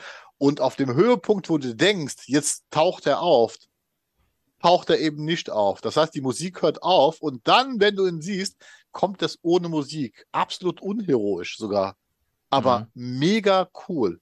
Weil, wie gesagt, auch diese, auch hier ist wieder dieser Effekt gemacht worden aus dem Schatten. Man sieht, was sieht man eigentlich in der Tür, dass man da irgendwas gemacht hat, dass das viel dunkler ist. Also man hat das Gefühl, in ein schwarzes Loch zu gucken, in einen Abgrund, der unendlich tief ist. Und dann kommt er da ganz langsam raus mit diesem Soundeffekt. Also im Kino weiß ich noch ganz genau, mit diesen stampfenden Schritten, wie die sich im Kino in einem Dolby Atmos Sound angehört haben. Das war, war großartig. Also Regen, nicht zu vergessen, auch Ja. ganz wichtig hier nochmal als Stilmittel, ne? ja, ja, Wie aus so einem Western-Film eigentlich, ne? Oder Ja, Sheriff genau. dann- Ja, genau. genau. Ja, diese Anleihen haben wir ja später auch nochmal. Ja, Mario? Ja, voll. Voll. Ich, ähm, ich mag die Szene, weil die so, die ist so eine Mischung aus, ähm, ich sehe hier schon ganz viel Batman irgendwie und es ist aber auch noch, der ist hier noch nicht fertig. Ne? Mhm. Also Ja. hier sieht man auch noch, Ja. okay, der kommt eben, ne, wie Bernd eben sagt, der kommt jetzt hier nicht irgendwo, der überrascht jetzt niemanden oder so, Mhm. sondern der will, der will Angst. Ne? Der will, dass Ja. die Leute wissen, ich bin hier, ich bin ähm, das, ich bin das brutalste Schwein der Stadt. Genau. Ähm, und Ja, äh, genau. ich, ich komme jetzt hier raus und ich will, dass jeder von euch Angst hat. Ne? Und das, Ja. ich mag auch dieses, was ja am Anfang auch immer so für Verwirrung gesorgt hat, wenn die Leute gesagt haben, ja, wie jetzt, der ist hier ein Jahr schon unterwegs und, ähm, äh, und äh, je- jetzt muss er sich quasi noch vorstellen, äh, gewissermaßen. Aber ich liebe das einfach, weil das so dieses, dieses Gang-Ding, die fühlen sich einfach völlig unangreifbar. Ne? Die haben gerade, die, die sind gerade noch voll in ihrem Blutrausch, haben dort diesen Typen sich dort geschnappt und so. Und jetzt kommt irgend so ein anderer Kasper in diesem, in diesem Anzug. Die mögen schon von Batman gehört haben oder so. Und jetzt kommt der und jetzt kommt das, was, was so typisch Batmanisch schon immer irgendwie auch ist, ist so dieses überhaupt nicht drauf zu reagieren, was der für dummes Zeug erzählt. Ne? Genau. Und einfach Genau. auf den drauf loszulaufen mit einer, mit einer stoischen Miene und so. Der haut zu und bam, bam, bam, bam, bam. Sich angreifen lassen, Genau. ihn dann erledigen und Genau. dann auf die Frage zu antworten. Das meine ich ja. Das ist schon, ne, das ist arschcool und das ist genauso, das hat so Gary Cooper-Style auf jeden Fall. Also das ist Ja. halt genau dieses, ne, typische, der schweigsame, der schweigsame Westernheld, so, Ja. ne, der kein Ist halt- Wort zu ist viel halt- verliert. Ist halt Ja. weniger der Ninja-Batman, ne? Der halt. Ja, genau. Genau, Der, genau. der, der will Ja, Der, sich der prügeln. wird vielleicht noch irgendwann Ja. Ninja Ja. Batman. So. Und das, jetzt, was- je- jetzt ja? will er sich prügeln. Jetzt will der das auf jeden Fall. Das ist also auch ganz, ganz, ganz wichtig für den Film ja auch nach, um nachher die Entwicklung zu verstehen, weil der Richtig. will das, Voll. der will, der will diesen Krawall machen, der will die, den in die Fresse hauen. Und da haben wir nämlich Gerd nämlich genau mit diesen zwei Sachen, wo ich nämlich Henning bei dem einen widersprechen würde, ist, äh, der will diesen Typen eigentlich nicht retten. Das sieht man jetzt nämlich auch gleich, wenn der dort in der Ecke liegt. Ja. Ähm, der hat eine mega Angst vor Batman und Batman ist das scheißegal, tatsächlich. Batman, ja, Ja. Mm. Batman, Ich- der, der erkennt Okay. das. Mhm. Also Doch. Batman, Batman allem, wenn- registriert aber es ist ja das. auch wichtig. Es ist ja auch wichtig für den Film, wenn man das Ende des Films dann anguckt, ne? Ja, das genau, das so meine ich, das meine das Ja. meine ich. Ja. Es wird, deswegen, es- das ist der aha. zweite Punkt. Es ist dann wichtig, quasi, es ist, es ist wichtig, I am Vengeance und ich agiere das quasi auch aus. Und wozu, wozu soll ich werden, ne, am Ende? Aber hier ist es quasi Aber- noch, also ich finde, das ist absichtlich so inszeniert, dass der Typ Angst vor dem hat und Batman registriert es halt. Aber mehr Dann auch hast nicht. du mich aber missverstanden. ah ja, okay. Es geht mir nicht darum, dass Batman jetzt hier, dass sein Hauptmotiv ist, jetzt hier irgendwie den Tut zu retten. Aber der Mhm. könnte die Gänge ja auch irgendwie außerhalb der U-Bahn-Station sich Das schnappen. Ja. Das macht er aber nicht. Und es geht mir darum, um was kümmert sich Batman denn hier? Also das ist der Punkt. Ne? Ja, Wir haben hier Batman, der sich, der sich einfach um ganz einfache, in Anführungsstrichen, Schläger kümmert. Ja. Ne? ja, das stimmt. Ja. Das Auf das, auf das ursprüngliche besinnt. Genau, das ist ja das Ursprungsmotiv von Batman Ja, voll. Prinzip. Genau. Ne? Ich jag hier nicht die Mafia und das kommt ja hinterher auch noch alles. Ich jag hier nicht die Mafia, sondern ich bin jetzt noch der Dude auf der untersten Ebene und die schnapp ich mir gerade trotzdem. Ne? Der, Ja, weil sie natürlich, ja, weil er natürlich auch noch nicht versteht, wie die Zusammenhänge Ja, ja, sind. Ne? genau. Das Ja, sich, genau, das, das meinte ich jetzt, genau. Ich Mhm. möchte noch die Choreografie äh, loben, die Kampfchoreografie, die Ja, da voll. gemacht worden ist, die wirklich funktioniert, weil man hat immer, es gibt ja immer im Film dieses Problem, wenn sechs, sieben Leute einen angreifen, ne, dass dann immer so viele stillstehen, damit der Held die alle machen kann. Das hat man hier sehr geschickt gelöst. Also es fällt kaum auf, dass so die Leute im Hintergrund erstmal nicht agieren. Von der, und wir haben hier schon den ersten Gadget-Einsatz auch. Ne? ja, hm? Also das finde ich genau. auch noch ganz interessant. Er benutzt ja hier schon dieses, dieses Elektro-Ding, ne? Den Das Taser, ja. Taser, den hat er doch am Handschuh, oder nicht? ja, Das ja. ist doch hier auch Genau. schon zu sehen. Und, und wir sehen, dass Schüsse dem Mann nichts mehr ausmachen. ja, Wenn genau. man nicht in seine Mundöffnung, Ja. wenn man nicht auf seine Mundöffnung zielt. Rico, du warst jetzt gerade bei der bei dem Thema Choreografie nicht ganz so Gerds Meinung. Hm, ich Ja, ich gesehen. Ich finde halt, also das Ding ist halt, das ist halt, ja, wenn du bei Batman, da, da, da finde ich auch trotzdem, dass der, das ist halt noch eine frühe Form von Batman, ähnlich vielleicht so vergleichbar wie bevor in Batman Begins er von Russell Ghul trainiert wird. Wisst ihr, das ist auch noch immer so ein, so ein rougheres Kämpfen, wo er da in diesem Pit ist. Und hier ist halt auch so, da, da hofft man, ist, so wird das halt nicht lange machen, wenn er so das weitermacht. Wenn er halt sich auch auf sich einprügeln lässt. Wisst ihr, was ich meine? Ja. Und das ist halt so der, der, der Batman, der noch nicht den Raum gefühlt hat, sage ich mal. Und da ist noch Luft nach oben auf jeden Fall, da- damit er das auch Jahr, jahrzehntelang machen kann im Westfall. Mir ging es um die Inszenierung, Rico. Mir Ja. ging es um die Inszenierung, wie es gefilmt worden ist. Bernd, du wolltest vorhin noch widersprechen? Äh, Nicht wirklich widersprechen. Ich glaube, dass die, ähm, die Sache, wie jetzt der, äh, der Typ, den er gerettet hat, ähm, darauf reagiert, das, das, das, das ist natürlich zum Ende hin äh, gesehen äh, schon so eine kleine Verlinkung. Ähm, ich glaube schon, dass er das wahrnimmt und, und merkwürdig findet, dass der Typ Angst vor ihm hat, obwohl er Ja. ihn gerade gerettet hat. Also, dass er verwirrt ist dadurch in dem Moment. Nicht, dass es ihm scheißegal ist, das, das war das, was du gesagt hast, sondern es wird hier schon nochmal gezeigt, ah, okay, er, ähm, er, hört auf das, was er sagt und, und es Ja. soll natürlich auch für den Zuschauer auch gleichzeitig natürlich zeigen, hier jeder hat eigentlich vor ihm Angst, weil er unberechenbar ist. Man weiß Genau. gar nicht, ne, auf welcher Seite steht er, gehört er zu den Guten. Aber ja, es, ja, stimmt Naja. schon. Es kann schon auch sein, dass es ihm egal ist, weil er auch später sagt, ihm ist alles auch egal.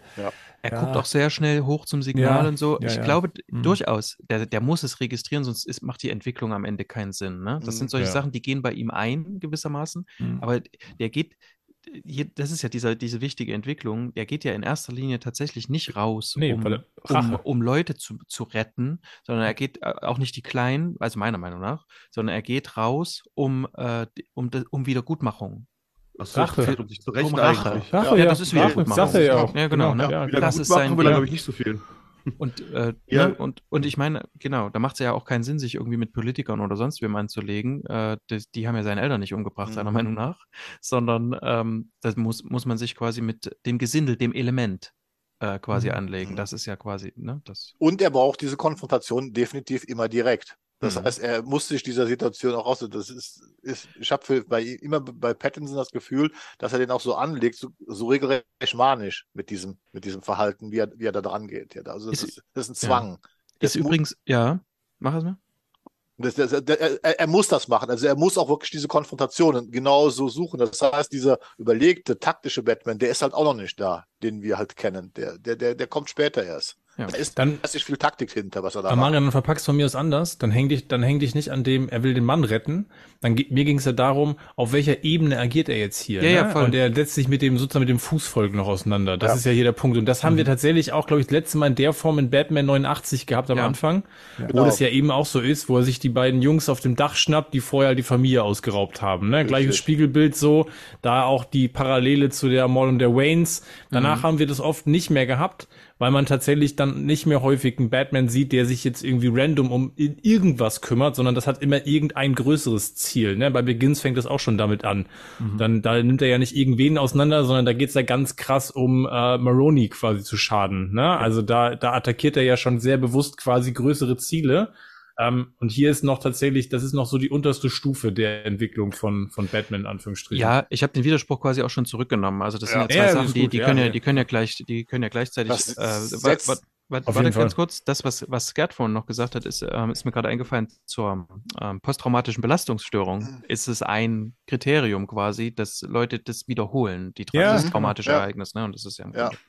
Das nee, was ja Henning gerade sagt, es, setzt sich ja so noch eine Dark Knight fort, ne, wo er dann sagt, hier, ich kümmere mich erstmal um die wichtigen Dinge, nämlich das organisierte Verbrechen, bevor ich mich um den Joker kümmere. Ne? Weswegen in Dark Knight ja das überhaupt ausgelöst wird, weil das große Ganze ihm wichtiger ist, als der erstmal der vermeintlich kleine Gangster der Banken ausraubt.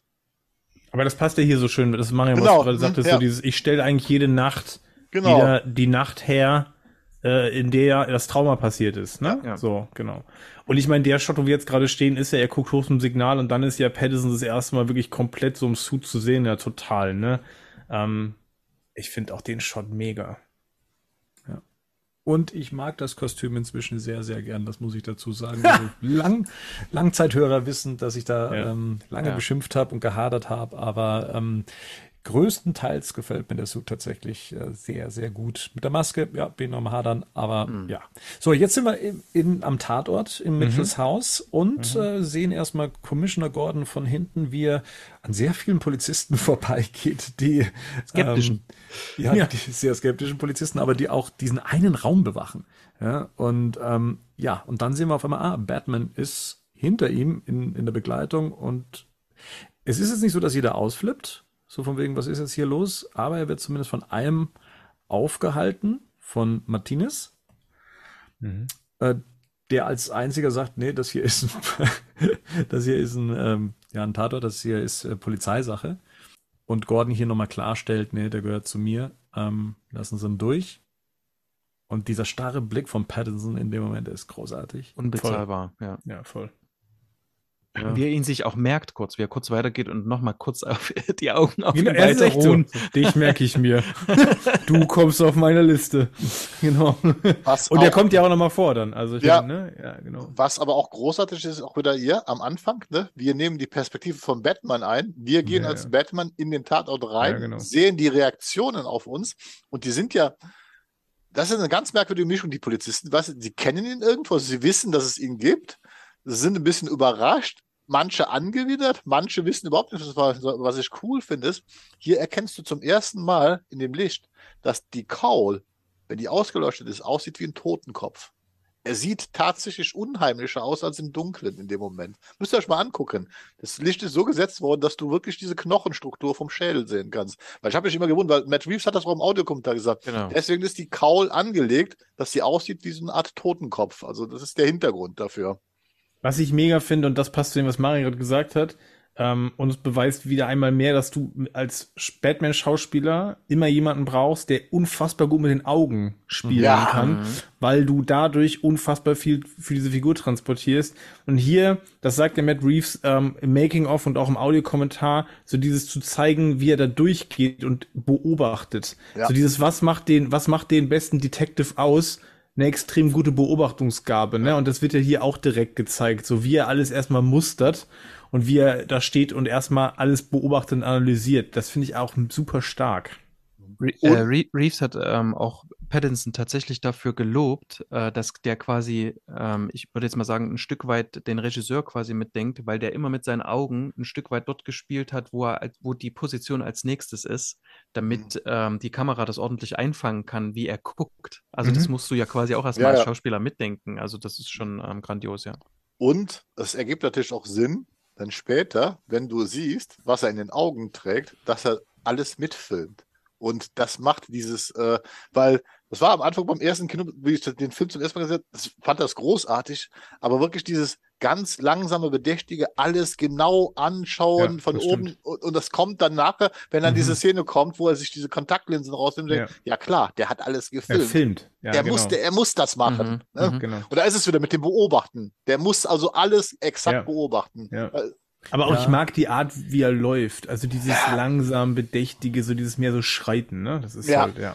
Das, also ja, das macht hier mit dem Film Sinn. Ich muss sagen, für mich gehört das mit zu diesem Eindruck der etwas Langatmigkeit, äh, besonders in Kombination mit Gordon dann später, weil der dann eben auch anfängt, äh, nur zu hauchen und, und ruhig zu sprechen und alle bewegen sich sehr langsam und dann wird auch jeder Schritt mit eingefangen. Also für mich gehört das so mit zu dieser Langsamkeit des Films, die man bestimmt auch toll finden kann.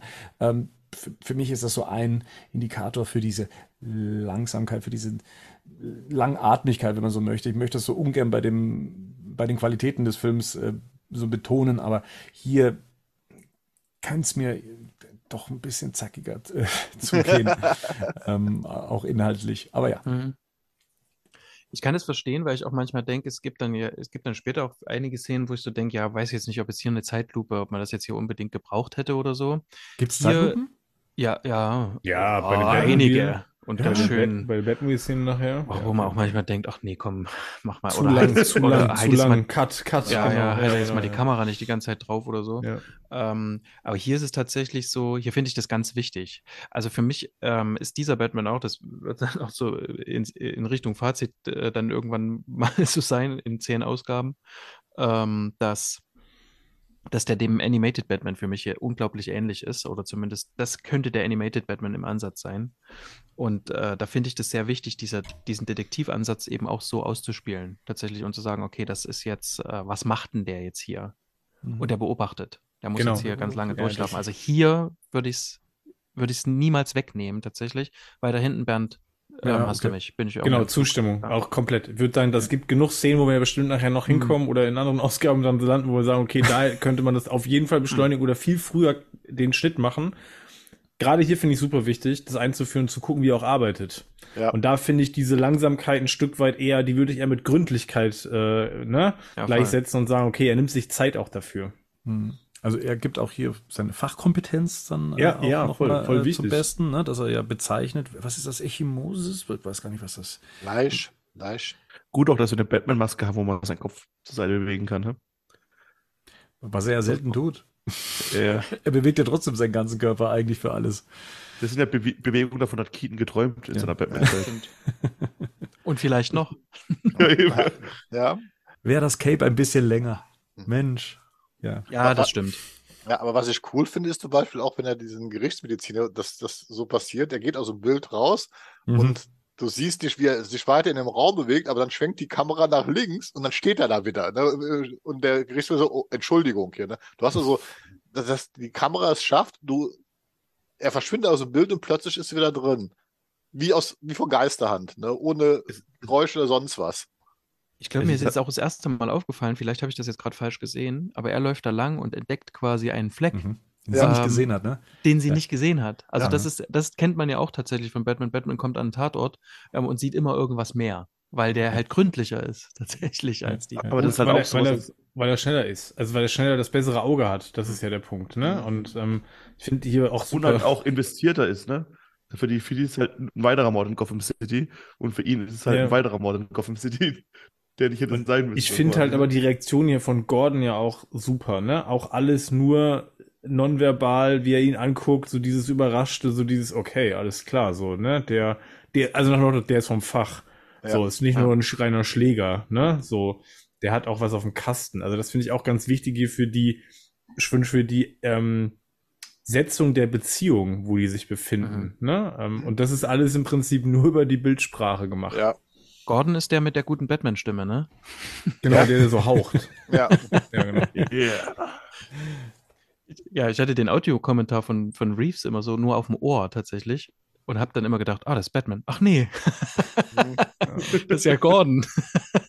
Aber das ist auch wieder, Jeffrey Wright ist einfach großartig Super. Ja, Rolle. Der ist großartig. so großartig. Großartig.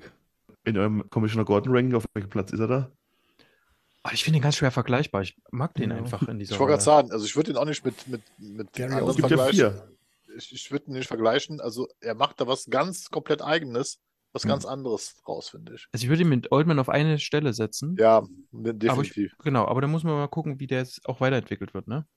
Ja, ich mag dann später auch, wie die so Buddy-Cop-mäßig dann auch in diese Garage reingehen und so. Also ich mag diese, diese Dynamik, die die miteinander haben. Ich glaube, Ist- Ja. Aber ist halt auch was, was nur in den USA Sinn macht, ne? Dass da so ein, ein fremder Ermittler, sage ich mal, mit an den Tatort kommen darf. Aber es wird hier Außerhalb- nochmal hinterfragt, jetzt gerade eben. Ne? Also da Genau. kommt jetzt nochmal der Boss rein, der Commissioner, Mhm. ähm, und sagt, das geht ja gar nicht. Ähm, zieht ihn hier mit rein, besonders weil ja der Brief äh, auch noch an The Batman adressiert ist Mhm. und äh, Mhm. er ja praktisch ähm, mit der ganzen Sache ja auch noch zu tun hat. So gesehen. Da passen auch Stimme und Person überhaupt nicht zusammen, finde ich. Ja, komisch, so eine ne? hohe, so eine ho- hohe, heisere Stimme. Ja. Aber da haben sie die Synchro gut angepasst, fand ich. Ja, stimmt. Das, Ja? Ich hab noch nie, ah, doch, habe ich. Wie findet ihr die Übersetzung? Er lügt still. Ja, ist halt schwierig, hatten wir schon mal, ne? Das ist halt super schwierig, diese Dinger gut zu Ich übersetzen. sagen, Aber eigentlich finde ich es gut. Also, ne, es ist so dieses, hat er eigentlich, sie haben es gut gemacht, aber Ja. wenn man es im Original sieht, kommt es einfach besser. Ist einfach so. Ja. liegt, lügt, ja. Ja, das ist, das geht gar nicht. Das ergibt in der Übersetzung gar keinen Sinn. Die Doppeldeutigkeit ist doch komplett Ja. weg. Also das kannst du nicht übersetzen und das beibehalten. Das ist halt, Ja. deswegen sage ich, das ist maximal schwer. Wenn man es nicht übersetzen kann, sollte man es vielleicht auch im Englischen einfach lassen. Finde ich. Ja. Ja. Ja, Frage ist, ob das dann wirklich auch alle na verstehen hier. Also, aber letztendlich, das, das kannst du als, das kannst du in der Synchron, im Synchronbuch kaum besser machen. Was willst du machen? Du, also, du, du kriegst Ja, ja das schon, nicht aber das meine Deutsche ich ja, dann es vielleicht. Ja, ja, klar. Später macht es ja, später bleibt er ja, wo es nicht mehr geht im Englischen. Ich meine, Also hätten wir das- Hätten wir das Ding vor, hättest du, hätten wir das vorher nicht gewusst, hätte das für mich im Deutschen überhaupt keinen Sinn ergeben. Nee, Ne? definitiv. Also das Genau war ja im Trailer schon vorher klar, dass das so ist, weil ja dieses Rätsel auf der Website war ja auch daran angelegt, das baut ja darauf auf, das heißt, man kannte das schon. Wenn du das das erste Mal in der Synchro siehst, macht das überhaupt keinen Sinn. Mit diesen Und Rätseln genau ist ja eh schon schwer sie ja zu später, bei, bei einem anderen Rätsel später sie es ja nicht übersetzen, da bleibt es dann Englisch, oder nicht? Hinten. Nee, das ist auch übersetzt, glaube ich. Ich will hier nochmal die Batmanigkeit übrigens auch du? hervorheben. Batman. Ja. Ähm, erstens war dieses Martinez-Ding, du bist mir im Weg, ne, quasi so. Und jetzt ist auch wieder mit Savage, der geht völlig über dieses Drama drüber hinweg. Das ist dem Mhm. völlig, völlig, völlig gleich. Ist Und halt er, er redet dann auch einfach so rein, ne, und sagt, nee, hier, pass mal auf, ich habe jetzt das Rätsel gelöst, wir haben jetzt keine Zeit hier für euer, für euren Politik-Quatsch quasi oder was, wer, wer jetzt hier irgendwelche Zuständigkeiten hat, ich bin ja jetzt hier.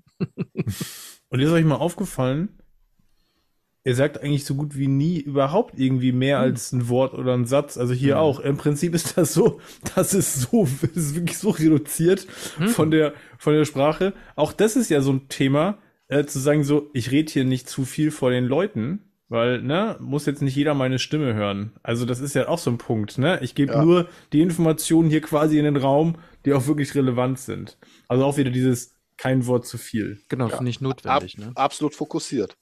Und ich Ja. meine, das hatten wir jetzt erst beim, äh, beim Cast für äh, Batman Returns, wo Keaton das selber vorgeschlagen hat, dass Batman das mal so machen sollte. Ähm, möglichst wenig zu reden und die Dialogzeilen rauszunehmen. Und hier sieht man ja auch, Ja. dass es gut funktioniert, ja. Bernd, du wolltest gerade noch irgendwas sagen. Jetzt habe ich nur. Hm, Halb Nee, gehört. ich, Okay.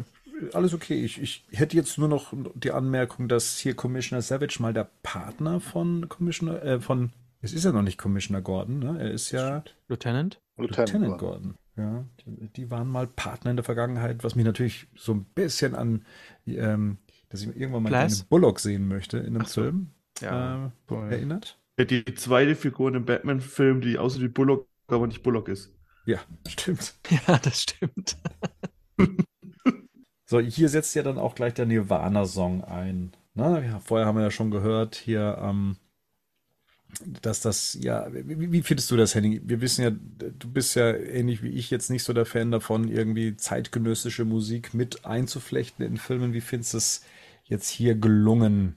Ich finde, das passt gut. Also ich, ne, für mich ist aber auch so, da ich mit Nirvana so gar keine Vorbindung habe, ist das für mich jetzt auch okay. Also ich kenne von, hab Nirvana vielleicht irgendwie drei, vier Songs im Ohr. Das war zum Beispiel keiner davon.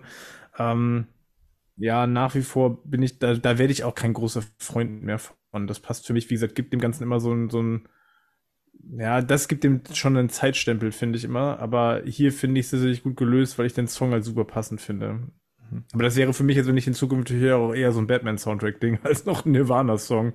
Liegt aber daran, wie gesagt, ich glaube, wenn jetzt, wenn ich jetzt mit Nirvana schon irgendeine Vorgeschichte hätte, dann wird es wahrscheinlich schwieriger funktionieren. Ich habe eine Vorgeschichte mit Nirvana und für mich hat es das ersetzt einfach. Hm. Also für mich ist das so, dass ich raus, also ich hatte es auf Arbeit lief das durch und also ich habe es in der Playlist einfach, ne? Und dann lief ich raus und dann war das für mich so ein Batman-Ding. Ich habe Hat das es geregnet? Hat es auch geregnet? Nee, hab da geschneit. es hat geschneit tatsächlich. Der, der Song ist aber bewusst gewählt worden. Also ich habe mal eine Analyse gesehen, das ist nicht von mir, also dass der Text von dem Song, also zu dem Film passt und wohl exakt die Charakterentwicklung auch von Pattinson vorwegnimmt, beziehungsweise auch diese Refrain ganz genau darauf angelegt, dass das dass auch genau jetzt kommt und er wird am Ende nochmal gespielt. Äh, Das ist Hm. das Something Coming und am Ende kommt der Song ja nochmal in einer veränderten Geschwindigkeit. Das haben die ganz bewusst gemacht wegen der Message. Aber das müsste ich mir nochmal nachlesen, was es da genau ging. Aber das war von der Analyse her, habe ich gedacht, wow, also wenn man den Song genau deswegen ausgesucht hat, ergibt er absolut Sinn. Wobei ich da auch ein bisschen bei Henning bin. Für mich hat es das irgendwie dann so ein bisschen in die 90er. Klar, weil ich kenne den Mann aus den 90er und, Mhm. und, da, und da hatte ich plötzlich halt so, so, so, so ein Jahrzehnt im Kopf halt, ne, was so ein bisschen, bisschen schade, ist, dieses Zeitlose ein wenig rausnimmt. Ja, und die lapidare Begründung ist einfach, dass Reeves das die ganze Zeit nebenbei gehört hat Ja. Ja, und ja. sich Bilder angeguckt hat aus den 70er Jahren und Ja. so, ne? Und hier Kurt Cobain so ein bisschen. Kurt Cobain war doch ein bisschen sein Vorbild für die, für Bruce Wayne, für die Bruce Wayne, Charakterisierung, oder? Ja, genau. Sagt er auch im Audiokommentar, dass es Ja, Ja, so genau. seine Idee war. Jetzt haben wir hier so einen tragischen Moment, der auch so Batman-typisch ist, in dem auch ein Kind ja mit reingezogen wird in das ganze Szenario. Also, dass der Junge eben derjenige war, der seinen Vater tot auf dem Boden gefunden hat. Und Batman erblickt dann auch in dem Fall den äh, roten Ninja, der da auf Mhm. dem Bett sitzt, gerade auch den Kopf schüttelt, ähm, befragt oder betreut wird und jetzt, glaube ich, gleich zu Batman rüberblickt. Ja, das ist so der, dieser Bruce Wayne-Moment oder ich als Mhm. Kind-Moment, ne? Der nächste Game of Thrones Bösewicht. Das ist so großartig, wie der den Jungen anschaut. Ich finde das so. Wie erzähle ich die Vorgeschichte von Batman, ohne die Vorgeschichte von Batman zu erzählen? In einer Szene. Ja. Das, ja, aber das würde ich jetzt mal kurz zur äh, Frage stellen. Also gerade eben äh, Ricos Freundin würde mich da in dem Fall interessieren, also ihre Meinung dazu, ob ähm, man das dann so versteht im Subtext. Wir als Fans wissen ganz genau, oh, na, das, was er da gerade in dem Jungen sieht. Und so hat man ja eigentlich nur so die halbe, ich sage jetzt mal die halbe Mitleidsnummer. Das heißt, ja, der, der, der kleine Junge musste das mit angucken, aber so die Bedeutung für Batman, was das heißt, ne, ähm, die bekommst du ja eigentlich nicht mitgeteilt. Nö, aber es ist dann trotzdem, also es ist dann nur, also nur noch mehr Einblick halt, weißt du, also so, so ist es halt für ihn tragisch und er sieht es halt, wenn man es nicht weiß, aber wenn man es halt nur weiß, hat es halt noch eine Ebene mehr einfach. Genau, ich ich. wollte sagen, das gibt dem, also wenn du das weißt, ist das einfach ein, noch ein weiterer Layer.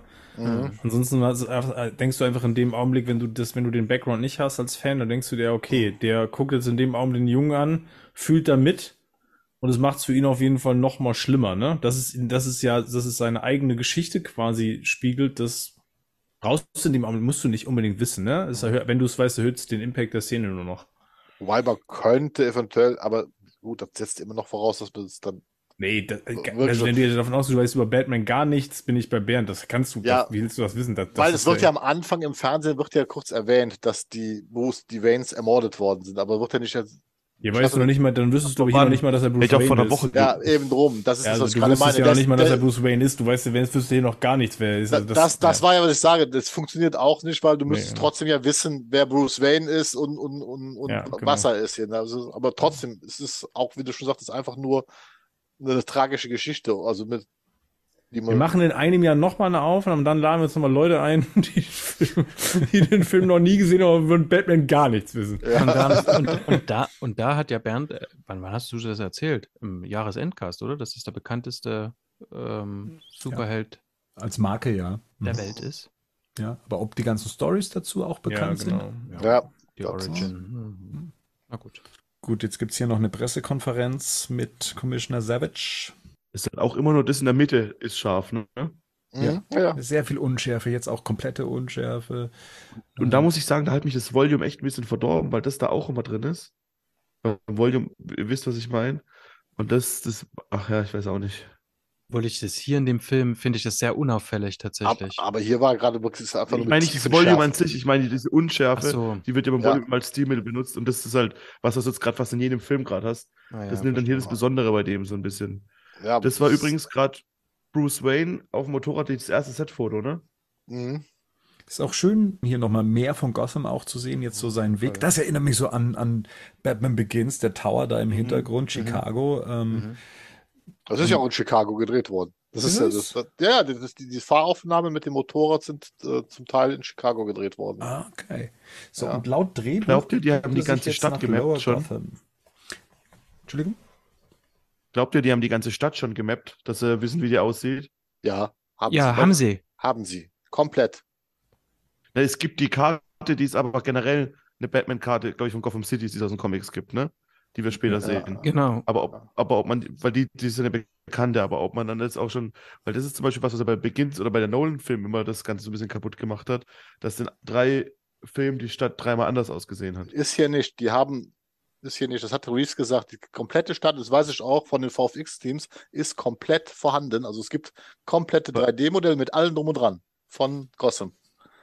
Okay, weil, weil, weil man sieht ja hauptsächlich immer die gleichen fünf Ecken im Film. Klar, aber, ja. aber ich gehe mal davon aus, dadurch, dass man ja von Anfang an eine Trilogie geplant hatte und Reeves da so ein Detailfanatiker ist, weil der hat gesagt, das ist ihm wichtig, dass diese Stadt eine Identität bekommt. Das geht ja nur dann, wenn du sie wirklich mappst. Also wenn du wirklich von vornherein sagst, äh, die, die Lokalitäten festlegst. Und ich vermute, das wird in den späteren Filmen. Das ist nicht sau umständlich, das ganze Ding da dann zu machen, wenn du weißt, du benutzt nur ein Prozent davon.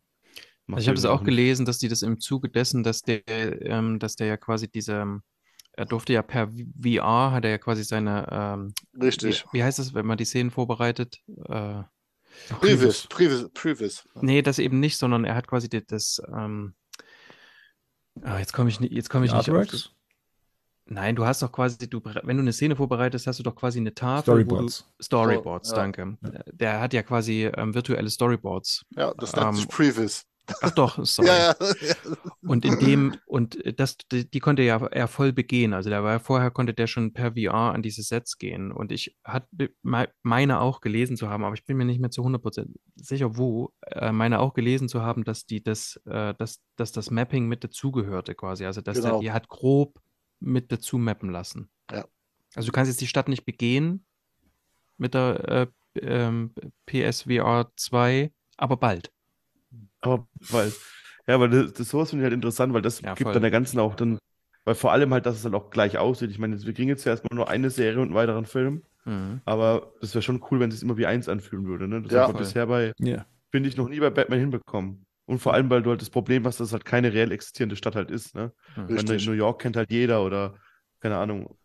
Aber da ist es dann halt immer so das Problem, wenn es dann halt nicht mehr so weit ist. Das wäre hier ein Riesenfail, wenn sie es nicht machen. Batman Forever mhm. und Batman und Robin haben das gut hingekriegt mit äh, der gleichen Stadt. Mhm. Das ist das Einzige, was sie ja. gut hingekriegt haben. Ja. wow. Also, Bruce Wayne ist auf dem Motorrad durch Gotham unterwegs nach, wie ich hier im Drehbuch nachlesen kann, ähm, so Lower Gotham ist das. Und ähm, die Fahrt endet in einem ähm, Gothic 1920er Gebäude, ähm, Wayne Tower. Das heißt, ne, Wayne Manor ist ja eigentlich so das, was man kennt, aber wir sind jetzt hier im, unter dem Wayne Tower in einem alten Tunnel. Ist das jetzt die Betthöhle? Ja. Was wir ja. hier sehen. Die erste sicher. Ja. ja. Ist ja auch in dem Buch dazu, hört man ja ein bisschen, wie er das dann nach und nach entdeckt, mhm. dass er früher ein eigenes Zugabteil für die Waynes irgendwie war, die dann dort quasi direkt, dass sie nicht mit dem Pöbel ja.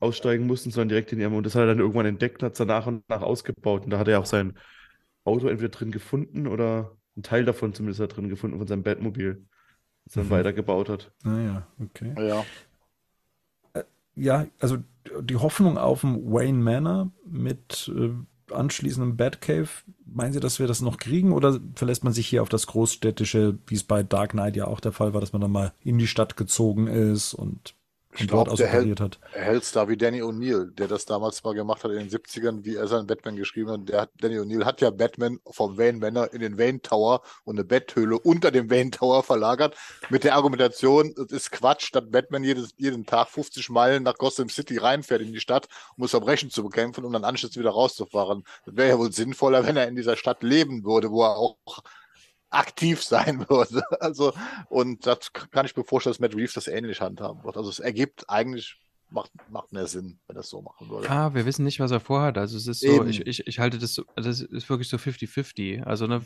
wenn wenn es sich für irgendwie eine Story anbietet oder so, der, der, ich meine, wir wissen jetzt, dort ist das alte Waisenhaus. Ich glaube Mhm. nicht, dass ähm, Bruce Wayne das jetzt so lassen wird, nachdem wir es dort vorgefunden hat.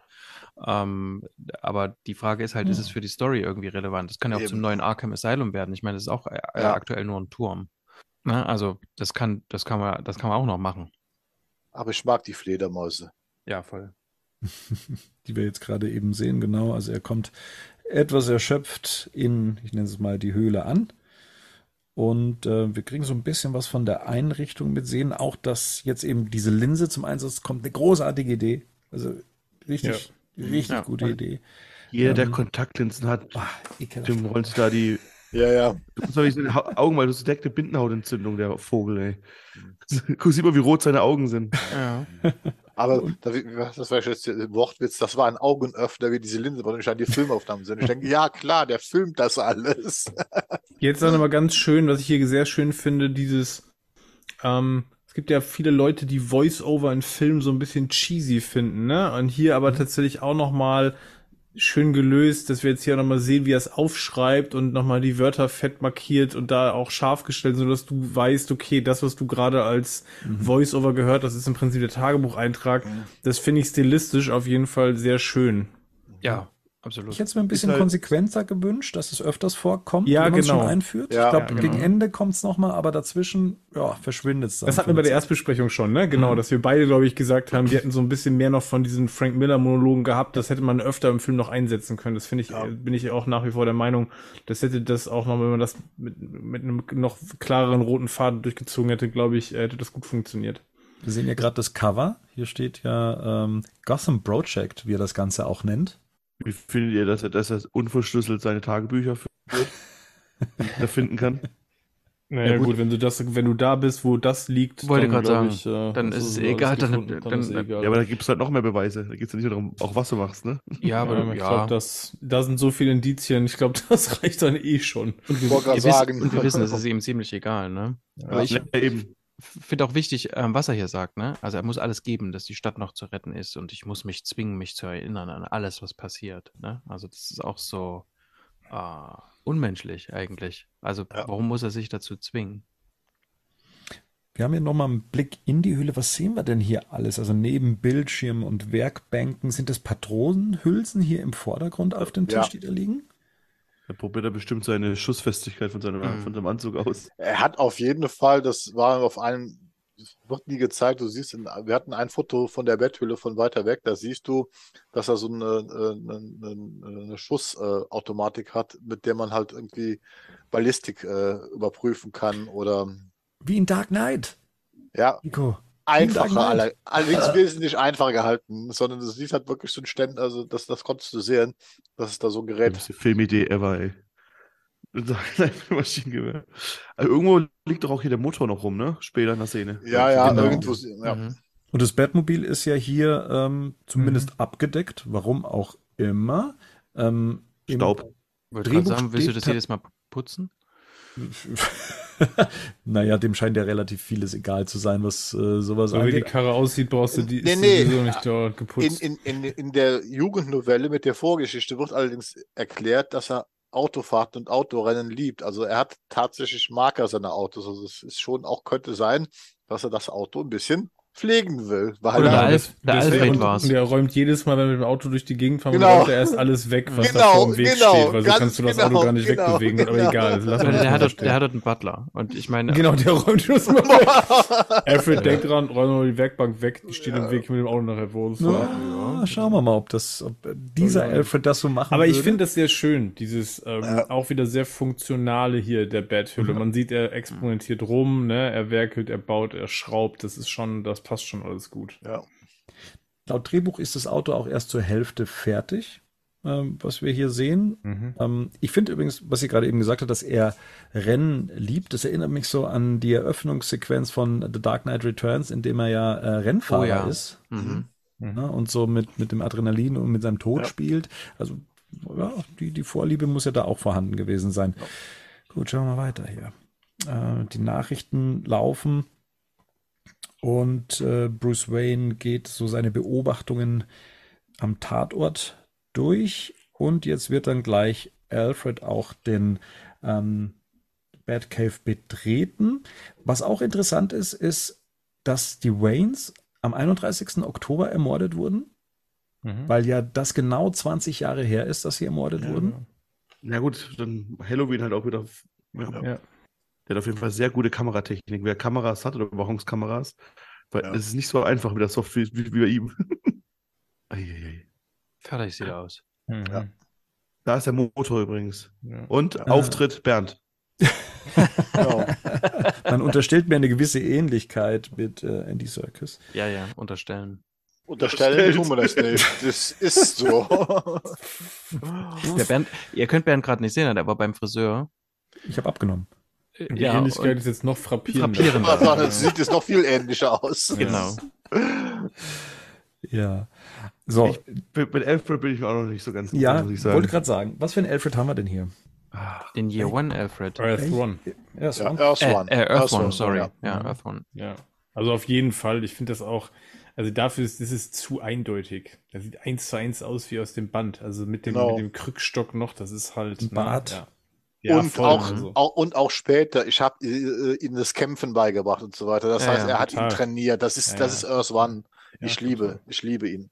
Ich hätte ihn den mehr, noch mehr Screentime. Ich wünschte, in The Batman 2 möchte, soll Alfred mehr Screentime bekommen. Definitiv. Ich meine, ich hab's verstanden, dass es hieran gelegen hat, weil Andy Serkis halt leider verpflichtet war, Venom 2, Venom 2 zu inszenieren, aber, aber ich möchte Alfred auf jeden Fall im zweiten Teil mehr sehen. Also, weil das, Andy Serkis ist großartig in der Rolle, finde ich. Das hat Reeves ja vor. Ja. ja. Mhm. Hoffen wir es mal. Vielleicht er, sehen wir schon den Pinguin wieder, oder? Hat er gesagt. Ja, mhm. vielleicht. Ja. Rico, du haderst, äh, was Alfred angeht. Woran liegt's? Ich glaube einfach, weil, wie gerade schon gesagt, man hat halt zu wenig ähm, Zeit mit Alfred und Batman verbracht bisher.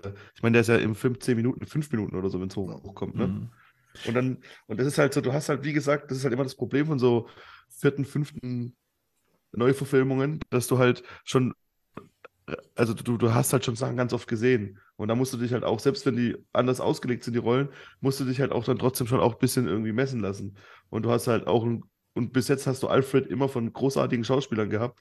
Da ist eigentlich keiner irgendwie runtergefallen irgendwo, da war irgendwie schlecht. Oder sogar in der, bei, bei Snyder, Jeremy Irons war großartig. Michael Caine war bisher der Favorite und dafür hat er halt einfach noch bisher so eine undankbare Rolle, finde ich. Ja, ja zu wenig. Auch funktioniert auch nur und funktioniert auch nur, wenn du halt die Vorgeschichte von den beiden weißt. Korrekt. Und das ja. ist für mich so ein bisschen das Problem. Es gibt hier jetzt eine kleine emotionale Auseinandersetzung, in der Bruce Wayne ihn beschimpft, ähm, er soll es bitte lassen, er sei nicht sein Vater und eine ähnliche genau. Sequenz gab es ja eben auch in den Nolan-Filmen und während die da emotional aufgeladen waren, auch für den Zuschauer, ist es hier nur emotional, weil man weiß, wer Alfred ist oder sein soll. Und, und, es gibt noch später dann die, die emotionale Szene im Krankenhaus, die dann auch bei mir dann in dem Moment verpufft ist, weil ich einfach mit diesem Alfred und seiner Geschichte und auch wie er mit, mit Bruce hier umgeht, was wir jetzt später dann auch sehen, dass das ja nicht so ein klassischer Butler ist, ne? Und nicht so der hm. fürsorgliche jetzt in, in die väterliche Rolle jetzt hier spielt, ähm, dann bei mir zumindest verpufft. Ähm, aber ja, trotzdem gefällt mir dieses moderne Bild von, von Alfred, dass er nicht jetzt der, der klassische Butler ist. Mich erinnert er tatsächlich, wenn man es bei Film und Serien sieht, am meisten noch an den Gotham Alfred ja. der ersten Staffel. Ja, der ist ja natürlich auch so angelegt. Der, ist, der, genau. aber der ist doch wirklich, der hat doch wirklich noch so was ganz klassisch Butler-mäßiges, finde ich eher noch. Aber der ist halt auch, er trainiert ihn. Ja, ja, er macht mit das schon am Anfang. Und, so, und, er ist halt schon auch eher so der roughere, nicht, so der liebende Onkel, Opa Michael Caine mäßig so, ne? Ja. Das und wird auch in der vierten Staffel nochmal, da geht es ja auch nochmal ordentlich mit dem zur Sache. Also dann siehst du auch, dass das schon so in die Richtung geht. Die, dass der da ein Kämpfer ist, das weiß mhm. ich. Das mhm. kommt schon vorher schon vor. Ja. Das geht in einer der ersten Staffeln schon, wo der sich so einen Straßenfight liefert. Mhm. Ne? Ich finde nur, der, ähm, was, wo die sich ähneln, ist auf jeden Fall so ein bisschen dieses, ähm, Michael Caine hatte, glaube ich, so dieses ganz klassisch ja. väterlich nahe. Mhm. Der hat ja eigentlich eine, schon eine Nähe gehabt, wo du sagst, für einen Angestellten, hm, ne? Also, und hier ist das so, hier merkst du so richtig, Alfred ist ja selber wahrscheinlich jemand, der eine relativ große Distanz zu seinen eigenen Emotionen hat. Also das ist so dieses, wie gehe ich mit dir um? Ne? Ich habe, wir haben jetzt vielleicht nicht das nicht das allerwärmste Verhältnis, wie man sich das jetzt erwarten würde. Das passt mhm. ja auch so ein bisschen dazu. Und ich glaube, dass Matt Reeves auch irgendwo gesagt hat, dieses Thema. Alfred hat halt versucht, das zu geben, was er halt geben konnte. Ne? Weil letzten Richtig. Endes ist er ja auch nicht der Vater, er ist nicht sein Vater, er ist im Prinzip in eine Situation geraten, wo er plötzlich für den Jungen verantwortlich war, ob er das nun wollte oder nicht. Ne? Ja. Er musste sich um den kümmern, hat das, hat so, ich versuch, hab mein Bestes versucht, das weiterzugeben, was ich weitergeben konnte. Ne? Reeves, hat, Reeves hat gesagt, er war nicht emotional, er war emotional nicht in der Lage, sein Vater zu sein. Genau. So und ich habe ihm, ich hab ihm das angelegt. beigebracht, was ich ihm beibringen konnte. Ja, ja. Kämpfen, ja. sich wehren, so das zu tun. Ne? Mhm. Und dann, letztendlich ist es ja ein Stück weit auch die Tragik, weil Alfred ja sieht, was daraus geworden ist. Also, dass ich jetzt im Prinzip, ich habe ich hab, ich hab einen Mann großgezogen äh, der jetzt jeden Abend auf die Straße geht, suizidal schon fast, ne? Und im Prinzip eigentlich dem eigentlich egal ist, ob er lebt oder nicht. So, das ist ja hier ein Stück weit die Tragik. Aber klar, auch dafür, da bin ich trotzdem bei Bernd, in dem Augenblick, wo du das jetzt hier siehst, weißt du das noch nicht, weil das, dazu müsstest du den Background kennen. Es fehlt Erklärung. Genau. Das, das ist genau. diese, Dopp, diese doppelte, das ist ja eine doppelte Verantwortung, weil was hier so durch die Bank gesagt wird, Alfred hat ja nicht nur Bruce Wayne großgezogen und das versucht irgendwie hinzubekommen, sondern er hat tatsächlich Wayne Enterprise geführt. Weil das kommt hier rüber, er kümmert sich um die Geschäfte, er trifft sich mit den Buchhaltern, weil Bruce das nicht will oder dazu nicht in der Lage ist. Wir haben das nicht wie bei äh, The Dark Knight und Batman Begins, wo es halt äh, diese AG gibt, sondern offensichtlich ist er derjenige, der dieses Unternehmen oder dieses Imperium noch zusammenhält. Dennoch will ich es nochmal betonen, ich glaube, dass diese Figur hier grundsätzlich nicht so angelegt ist. Also genau. Also es ist ja, genau. gar nicht notwendig ja, genau. zu wissen, mhm. äh, wie der Hintergrund ist, weil der sowieso recht unterkühlt ist. Wir werden es dann ja. im Krankenhaus sehen, dass es sich genau. dreht. Ne? Und dass zumindest diese, diese Beziehung mindestens einseitig äh, schon sehr aufgeladen ist in einem, in einem Vater-Sohn-Verhältnis, aber eben eher von Bruce ausgehend, weil, wie du so schön sagst, Henning, ähm, der, der Alfred das eben auch nicht geben kann. Deswegen, klar, wir wissen die Hintergründe, dass äh, Andy Serkis wahrscheinlich hätte eine viel größere Rolle spielen können, aber ähm, das, das, der ist ja auch einfach nicht so angelegt. Also ich muss es auch quasi gar nicht zeigen, nur um zu zeigen, dass es unterkühlt ist. Aber damit, aber damit, ist ja der Punkt, und das, das, was Rico ja sagt, damit hast du natürlich, wenn du es jetzt mit einer, mit einer ähm, Beziehungsdynamik, wie sie zwischen Michael Caine und ähm, Christian Bale war, mhm. das ist natürlich, der Maßstab passt da natürlich nicht. Und ich ja, glaube, das, darf man, nicht, das ja. darf man auch nicht machen. Ne? Ich genau. glaube, da muss man damit sagen, okay, das ist eine andere, ein anderer Ansatz, mhm. das ist eine andere Interpretation. Und dann ist es vielleicht auch nicht die, dann ist es nicht das Level an Emotionalität, aber, was ich dort habe. Zumindest nicht in aber, der, also ich will es auch gar nicht, ich will nicht sagen, dass das hier ist nicht emotional. Das ist, das ist halt nee. irgendwie, das ist eine andere Form und das ist im Ausdruck halt, genau. halt aber deutlich kühler deswegen, als das, was mit Michael Caine zum Beispiel dargestellt wird. Aber deswegen funktioniert halt später die Emotionalität halt nicht, finde ich. Das, ja, halt, für den ja, einen das, nicht, aber für, den, für den, einen anderen schon. Ich gerade sagen, das fängt mir interessant. Aber meine Partnerin zum Beispiel hat gesagt, ähm, weil ich ihr auch gesagt habe, an der, an der Stelle funktioniert es für mich nicht 100%. Sie gesagt, versteht sie gar nicht. Für sie hat, sie hat das total abgeholt. Ja, und ich glaube, das ist auch ein großer Unterschied, nämlich wie, in was für einer Erwartungshaltung gehe ich jetzt an so ein Beziehungskonstrukt, wie mir das gezeigt wird, auch heran. Und Gut, ich glaube, ja, was, was wir hier ja noch sehen, das ist so ein richtiges, ähm, das ist, Alfred ist hier ein alleinerziehender Vater aus genau. den 80ern. Ja. Also so einer ist das. Also das und ist ein ehemaliger nicht, Soldat. Nee, also ich, ich meine ja, ich, ja, ich meine das jetzt so von der, das ist so eine, so eine Männer, so eine Männerrolle quasi. Also ja, total. Gibt, gibt so früher, ich kenne das noch so von Vätern, von Freunden von mir, mit denen konntest du halt, die, das waren alles so stumpfe Männer irgendwie. Und wenn du aber mit denen auf dem Fußballplatz gestanden hast, haben die plötzlich angefangen zu reden. Mhm. Weißt aber du, also, nicht über ihre Gefühle. Und, doch schon, äh, aber eben nur so, ja, aber, also das ja, war aber, immer verdeckt. Ne? Ja, genau, genau, aber eben nicht, aber dann haben die trotzdem nicht zu dir gesagt, die haben, die haben sich dir nicht emotional genähert in dem Augenblick, sondern das war, da war, ich habe dann darüber geredet, wie begeistert ich vom Fußball oder so bin oder ne, ich brauchte genau. irgendwelche Vehikel, mhm. um meine, über meine Emotionen sprechen zu können, aber nicht im direkten Miteinander. Ne? Genau. So, das ist nicht die Vater-Sohn-Beziehung, äh, wo der Sohn oder der Vater den Sohn in den Arm nimmt und sagt, so, ich bin stolz auf dich, mein Sohn. Das ist ja. nicht die Beziehung, die wir hier haben. Genau. Und es wird, äh, das finde ich sehr schön, weil du vorhin gesagt hast, er hat ihn zu einem Mann erzogen quasi. Wir werden ja noch so erleben, ähm, dass, dass, dass Pattinson ja eher noch, äh, ja gar nicht richtig erwachsen ist. Ne? Also das ist ja eine relativ unreife Pers Persönlichkeit hier, die der so hat. Ja. Und dass es dann eben im Krankenhaus, dass das dann kippt, dass er dort anfängt nachzureifen, will ich das mal nennen. Und das ja in der Beziehung mit Alfred. Und das finde ich sehr, das finde ich sehr spannend. Ja, ich total. ich, ich würde es spannend finden. Ich hätte mal gern das erste Entwurf gesehen, weil es Fakt ist, die Rolle ist umgeschrieben worden, mehrmals von Reeves, weil er wollte halt unbedingt Andy Circus haben. Das ist be- bekannt. Das ist ein großer Freundschaftsdienst gewesen, wegen halt dem Planet der Affen-Film, Mhm. weil, weil Reeves immer gesagt hatte, ohne Andy Circus hätte er diese beiden Filme niemals so hinbekommen. Die sind halt dicke Freunde und deswegen sollte er die Rolle unbedingt spielen. Und deswegen wurde die Rolle halt wegen Circus-Verpflichtungen halt angepasst. Ich Ja, hätte toll. mal gern gelesen, wie sie anfangs angelegt gewesen im ersten Entwurf. Das, das werden wir wahrscheinlich nie erfahren. Jetzt sagt man ja oft, Erstmal das, das, Jetzt- Moment, also jetzt sagt man ja oft, dass ja Alfred hat ja auch oft immer, war immer so das, der, der, das Herz des Films. Äh, Generell spricht man ja gerne mal bei Filmen davon, dass jemand das Herz des Films ist. Wen seht ihr denn in diesem Film als das Herz des Films? Also so die, gibt gibt's das überhaupt? Ja. Selina. weiß ich nicht. Für mich ist es Selina. Ja, für mich auch. Die ist die emotionalste Figur, die wir Ja. hier haben, neben, neben dem Riddler. aber der, der, genau, aber d- d- tatsächlich ist es Selina. Okay. Hat der, hat der Film überhaupt ein Herz? Da, ja. Also das, Okay, das, dann, dann definiert mir bitte nochmal Herz des Films. Dann fangen wir erstmal so an. Was bedeutet das Herz des Films? Und dann sage ich nochmal. Also schon ein Charakter, der, ich sag mal, wenn alles, wenn alles scheiße ist, wenn die ganze Welt kaputt ist, dann gibt's immer noch so diesen, diesen einen Rückzugsort, wo die, wo die Welt für jemanden okay ist.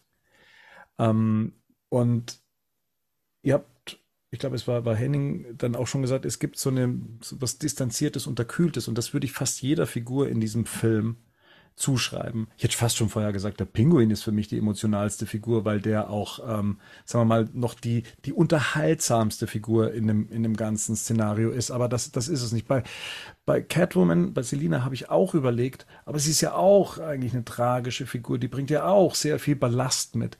Ähm, also ist die, diesen, diesen Hafen zum Einfahren, der, der, der Bruce, äh, der Bruce, der ähm, Alfred sein müsste, der, oder vielleicht mal war, wie Gerd schon meinte im Drehbuch. Ähm, irgendwie gibt's da für mich nichts, kein Anker, an, an den ich mich da halten kann, emotional, der mich nochmal auffängt, während der gesamte Film sehr düster und melancholisch und, und tragisch ist, so gibt's für mich da wenig helle Momente äh, anhand von Charakteren. Okay, ich, also dann, dann definieren wir das tatsächlich sehr unterschiedlich, merke ich gerade, weil für mich wäre jetzt das, was du gerade gesagt hast, wäre jetzt für mich kein Widerspruch äh, dazu, als emotionaler Ankerpunkt für einen Film zu dienen. Also das muss jetzt für mich keine Figur sein, die, ich sag mal, ohne Ballast daherkommt, weil dann wäre es ja, dann gäbe, also mir fallen zig Filme gerade ein, wo ich Mhm. sagen würde, da geht's auch um tragische Hauptfiguren und trotzdem tragen Ja, die ja, den ganzen okay. Film und ich kann mich, ne, also die Frage ist ja im Endeffekt, ähm, welche Figuren gibt es, mit denen ich mitfühlen kann und Mhm. wo ich mich emotional quasi, wo ich emotional andocken kann. Also dazu muss es eine bestimmte, naja, ich will jetzt nicht, Identifikation ist, äh, ist sehr, ist ein sehr großes Wort, Mhm. Ja. aber ich muss zumindest irgendwie eine Figur haben, wo ich das nachempfinden kann. Ne? Ich kann da, wo ich mitfühlen kann und wo ich mitgehen kann. Das würde ich sagen, der Film auf jeden Fall. Also ja, und nach der Definition würde ich sagen, für Batman ist Selina auf jeden Fall äh, dieser Ankerpunkt. Also das sehen wir auch immer wieder, dass sie Ambivalenzen in ihm auslöst, sich zu orientieren, quasi f- äh, eine, eine andere Art von, ähm, kein Ausstieg, aber eine andere Art von Gefühlsqualität quasi zu sehen. Und äh, ich finde, die ist der, der menschlichste Charakter so in diesem ganzen, in diesem ganzen Film. Und mit Bruce kann ich trotzdem auch mitfühlen. Ich hätte jetzt Also- auch gesagt, ich weiß gar nicht, wieso wir Bruce hier außen vor lassen. Also vor Ja, allem, weil ja auch die Figur eine ganz klare Entwicklung ähm, Ja, ja. Ne, durch, durchlebt in dem Film. Und spätestens am Ende in der letzten Szene, ähm, wo auch wieder das Voice-Over kommt, wo ich sage, ganz klar, also da ist so der, ne, da ist, da hast du die Reise ja mitgemacht und mit der Figur machst du die Reise hier auch. Und gleichzeitig, und in der Figur findet eine Reflexion statt, eine Entwicklung statt. Ähm, für mich ganz klar. Und ich kann auch hier fühlen, also ich jede Szene mit ihm ist ja sowas von klar. Der, ich kriege jemanden gezeigt, der total verzweifelt ist und irgendwie, ne, mhm. äh, nach Erlösung sucht, ne, und nach irgendwie einem Weg sucht, da rauszukommen. Also wie in dem Nirvana-Song letztendlich, darum ging es ja im Nirvana-Song auch. Ähm, und eigentlich hier im Prinzip ja eigentlich auch jede Hilfe ablehnt. Also hier auch dieses völlig verzweifelt, ich kann selbst Alfreds Hilfe eigentlich nicht annehmen. Ne? Aber es wird natürlich sehr, es wird sehr wenig konventionell mit den Emotionen gearbeitet, sagen wir es mal so. Also das ist vielleicht in anderen Filmen stärker ausgeprägt. Ne? Also das ist hier vielleicht nicht unbedingt der, hier wird nicht sehr konventionell damit umgegangen in dem Film. Ja, Selina und Bruce funktionieren ja aber auch in dem Moment, wo sie sich begegnen, relativ schnell als Einheit, weil sie bringt ihn ja dazu, auch sich zu, zu reflektieren, zu mhm. überdenken, weil er ja immer wieder seine Vorurteile, die er hat, auch ihr gegenüber überdenken muss äh, und, und anders auslegen kann, bis er endlich begreift, was sie antreibt und so weiter, wo er auch die Ähnlichkeiten merkt. Ich finde, das ist, also da funktionieren äh, Pattinson und, und ähm, äh, wie heißt die, die gute Frau? So, Kravitz. So Kravitz, äh, so Kravitz, die funktionieren als, als Duo da hervorragend. Also wie die sich auch gegenseitig gerade emotional gegenseitig aufladen. Bernd, Bernd fehlt halt das Thema, was, ähm, aber dann sind wir beim Film Noir. Also ja, im Film Noir gibt's nur, gibt's ja. nur kaputte Figuren. Eben. Und das ist genau Eben. das, was, Eben. was Bernd Eben. jetzt hier fehlt. Bernd fehlt die eine heile Figur, äh, die vielleicht sonst immer Alfred war, wo man denkt, okay, wenn hier noch eine Figur in Ordnung ist, dann ist es Alfred.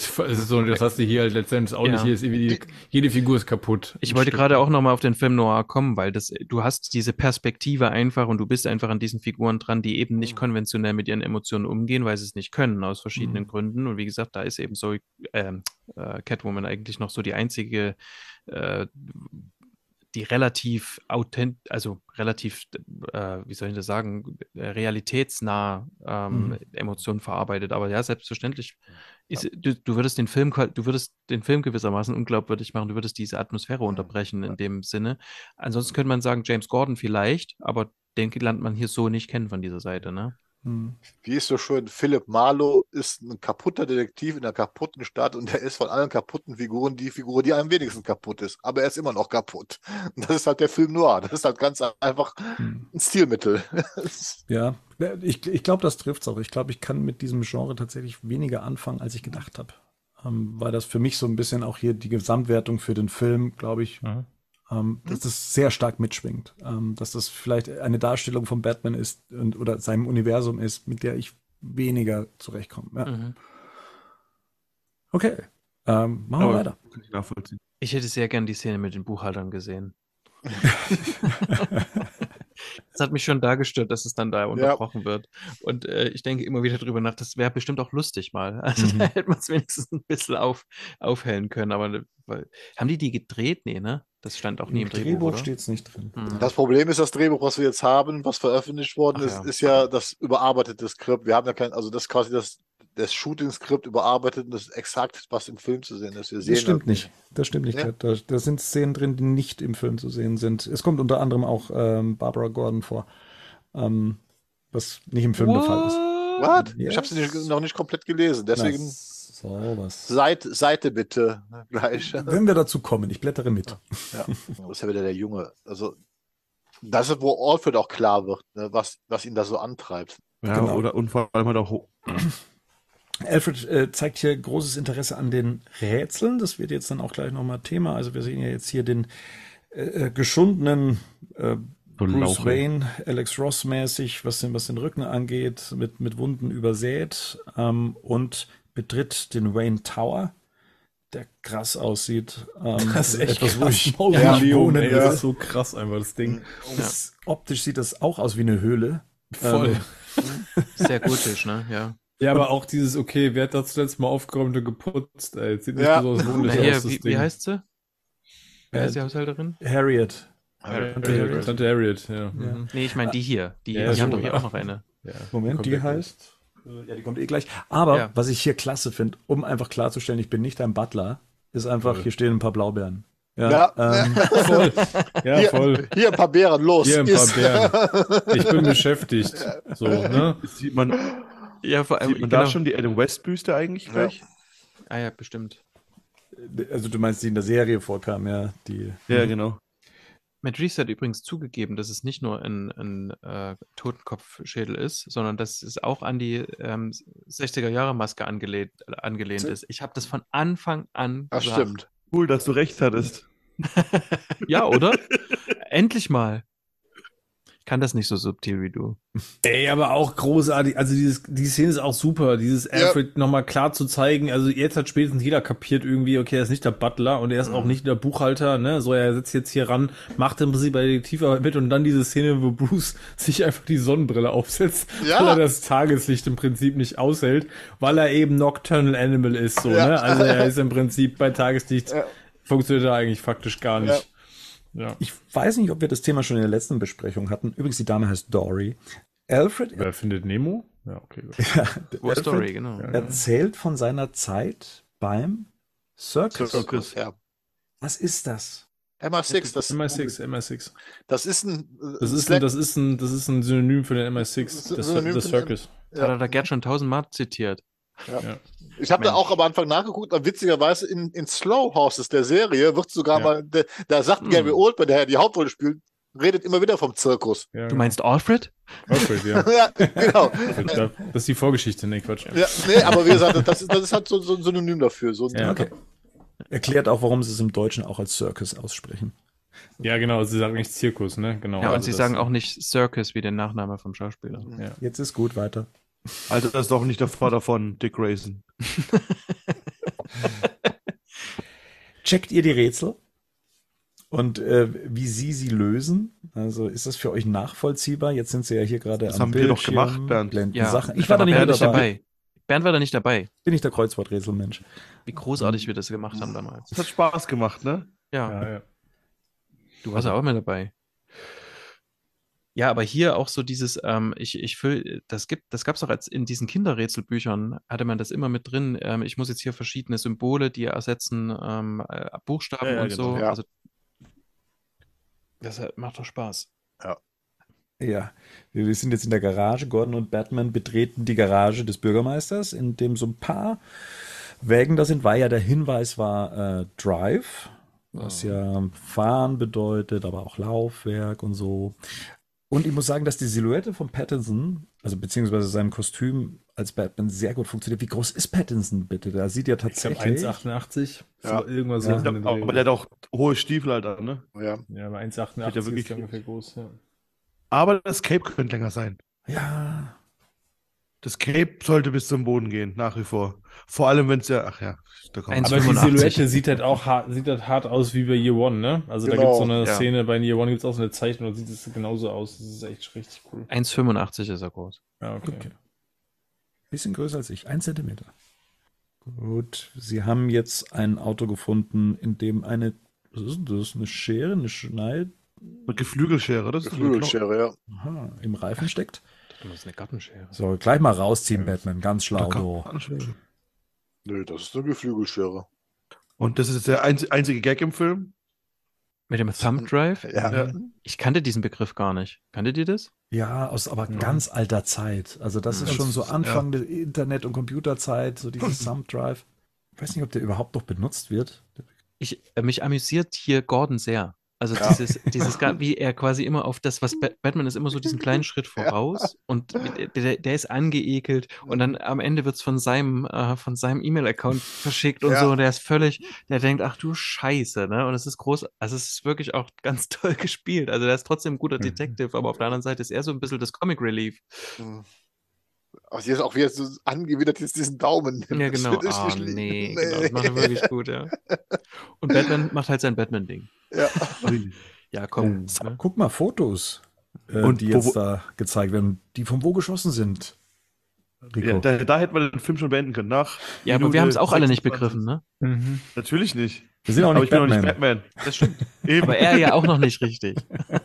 Das sti- äh, dann ist aber schon Batman. Wie, wie sollst du darauf kommen? Das ist mal ganz ehrlich. Das ist also für. Das Mach ist doch mal, mach ja. doch mal Pause noch mal bitte kurz bei den Bildern. Also ich Ja. meine, es ist doch, jetzt, da hat Rico ja, da hat Rico ja absolut einen Punkt. voll. also ich meine, du siehst, dass die alle aus demselben Winkel sind. Im Prinzip müsstest du gucken, wo ist das, von wo aus ist es geschossen worden, jetzt so den ersten Anhaltspunkt, wo du hin musst, ne? Weil du dann könntest Ja. du zumindest gucken, Ja, von da wo ist er ja auch. Da ist er ja auch. Er beobachtet ja nachher von dem Winkel. Nee, da er oben. guckt aber nicht von wo wurde das Foto geschossen. Ne? Ja. Also das, das, das ist nur wirklich, das ist wirklich das einzige Ding. Ich denke, das lernst du in der Polizeiausbildung.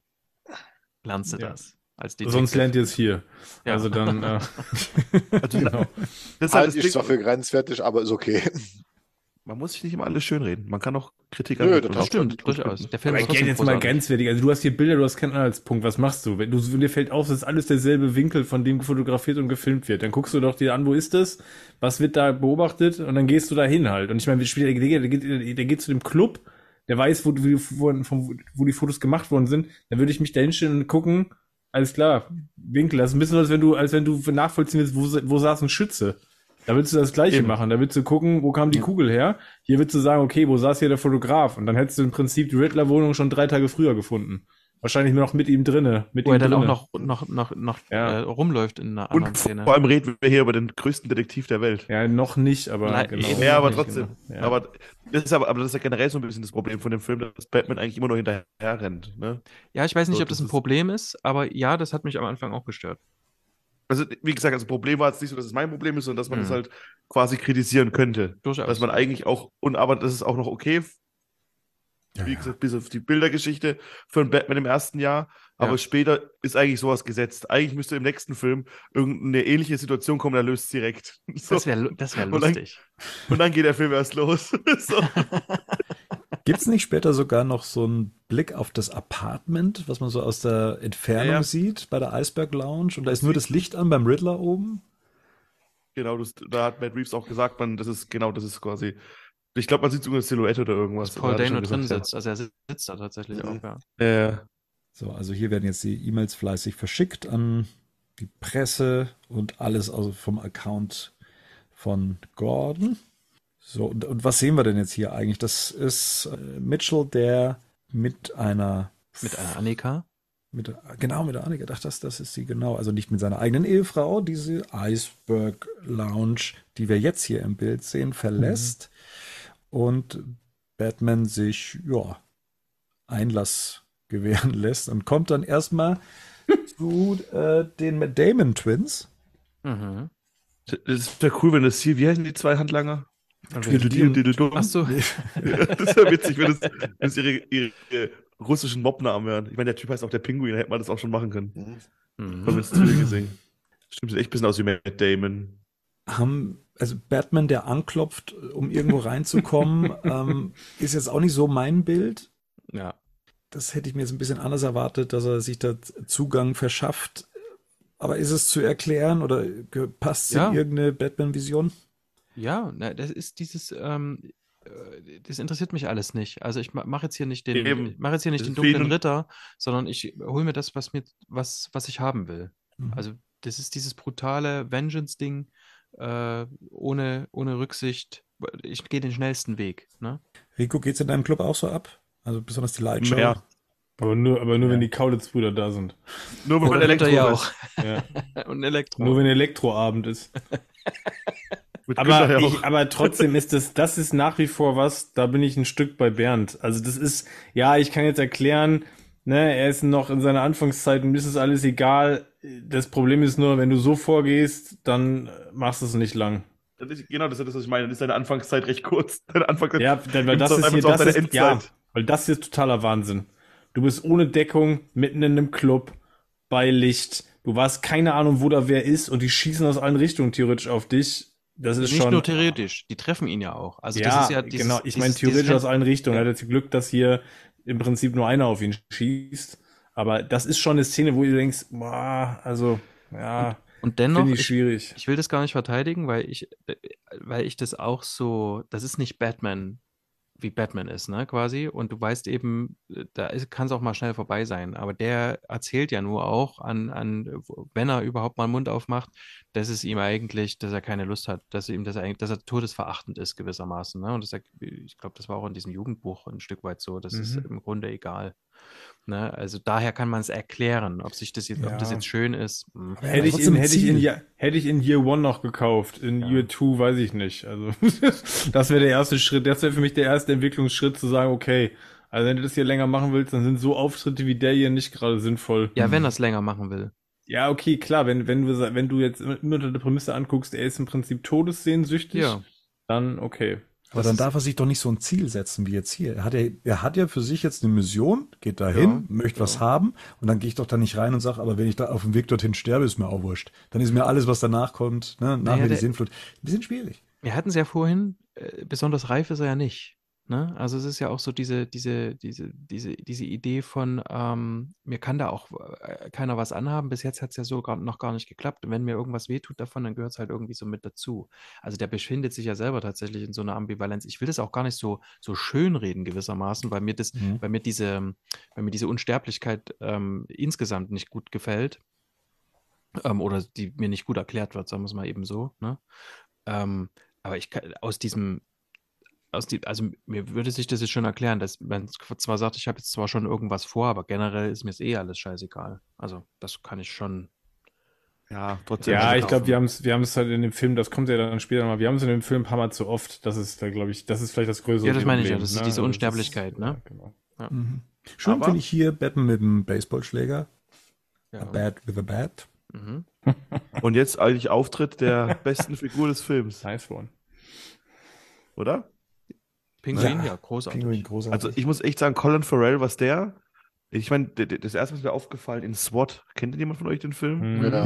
Unglaublich schlechter Film. Mhm. Also wirklich. Der ist, ist wirklich schlecht, der ist unglaublich und, schlecht. Und ja. dann war der mal bei Scrubs dabei und so und der hat es echt geschafft, sich wirklich irgendwie so mit gutem Schauspiel hochzuarbeiten zu echt einer meiner Lieblingsschauspielern. Also ich finde auch wo Minority Report war noch davor, oder? 2000 ja. rum? Ja, der hat auch mal, der hat immer wieder mal Aussetzer gehabt, aber dann auch gerade mit dem hier mit Guy Ritchie, Gentleman war super.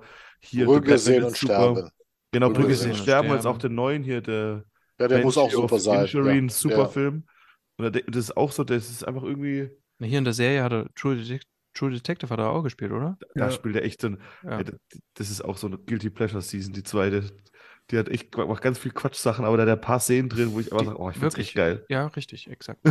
so. ja, der hat ja davor, aber der hat ja vor, der hat ja vor SWAT und vor diesen Sachen der schon der paar Sachen gehabt, dass ich von diesen nicht auflegen, hieß der, glaube genau. ich, ne? Ja, ja. Telefonzelle. Ja, also da waren schon Tiger Land, ja, eben, der, der hat immer, der Schumacher, immer so, der Film, also ja, da waren schon. Aber der hat doch mit Al Pacino so einen, so einen Kopffilm gedreht. Der Einsatz heißt ja, der, genau. der ja. Record, ja, genau. Also und immer wieder, und jetzt, und den als Pinguin dann zu nehmen, und dann haben wir, wir haben am Anfang gab es auch mal so Set-Fotos, wo so ein blonder ja. Typ am Set stand, wisst ihr das noch? Und dann dachten wir, und dann kommt, und dann kommt das daher um die Ecke.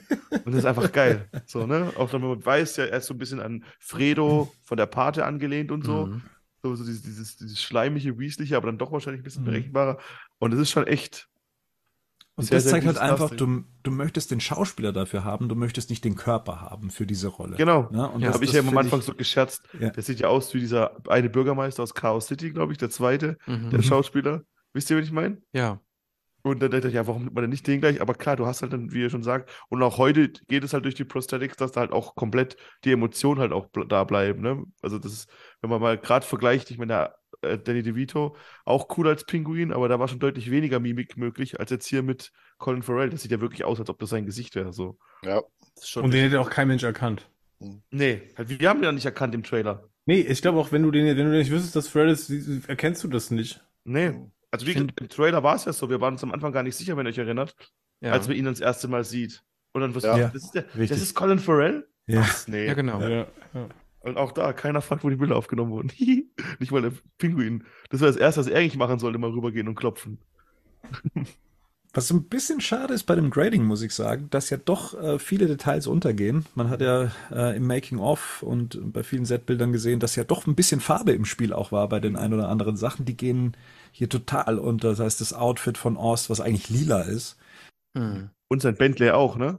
Sein Bentley sein, auch, ja. Sein ja. Bentley ist nämlich auch lila und das, das, ist, das ist nämlich auch dann, hinterher siehst du es dann erst und du siehst, wie farbenfroh das eigentlich mal gefilmt wurde und dann ist alles so in diesem, aber ja. Jetzt Erstes Mal Selina Keil. Kaugummi-Count. Kaugummi-Count. Mit Perücke. Ja. Wissen wir aber noch nicht. Was übrigens ähm, Matt Reeves erzählt, was Zoe Kravitz Idee war, ne? Also sie, erstens sie so aussehen zu lassen wie die ähm, Catwoman aus Year One. Ähm, und das auch mit den Perücken war quasi ihre Idee. Ja, nee, genau, Year One hat sie doch aber eine Perücke auch. Das ist doch, das ist aus Year Mag es sein, dass sie es da rausgenommen genau. hat, aber ja, ja, genau. faktisch ja. ist es das, äh, oder Fakt ist wohl, dass Zoe, Zoe Kravitz das ähm, reingebracht hat. Und auch gleich gesagt hat, hier, ich brauche kurze Haare, damit es ähm, funktioniert. Mhm. Schön auch, dass Pinguin Batman als Mr. Vengeance bezeichnet. Mhm. Scheint sich rumgesprochen zu haben. Mhm. Mhm. Er erzählt es ja auch jeden, Ja, gut, stimmt. den er haut. Nachdem er ihn, nachdem er ihn zusammengeschlagen hat, genau. Genau. Ja, die merken sich, die mer so merkt man sich besser Genau. quasi. Ist so die Idee dahinter. Aber ich. dieses Mr. Vengeance ist auch so ein bisschen das Verachtliche halt, ne? So, guck mal, der, der Vogel da, Mr. Vengeance. Ja. Mhm. Naja, naja, klar. Wer wohl den Eisbecher kriegt, da ist doch alles geschmolzen dann.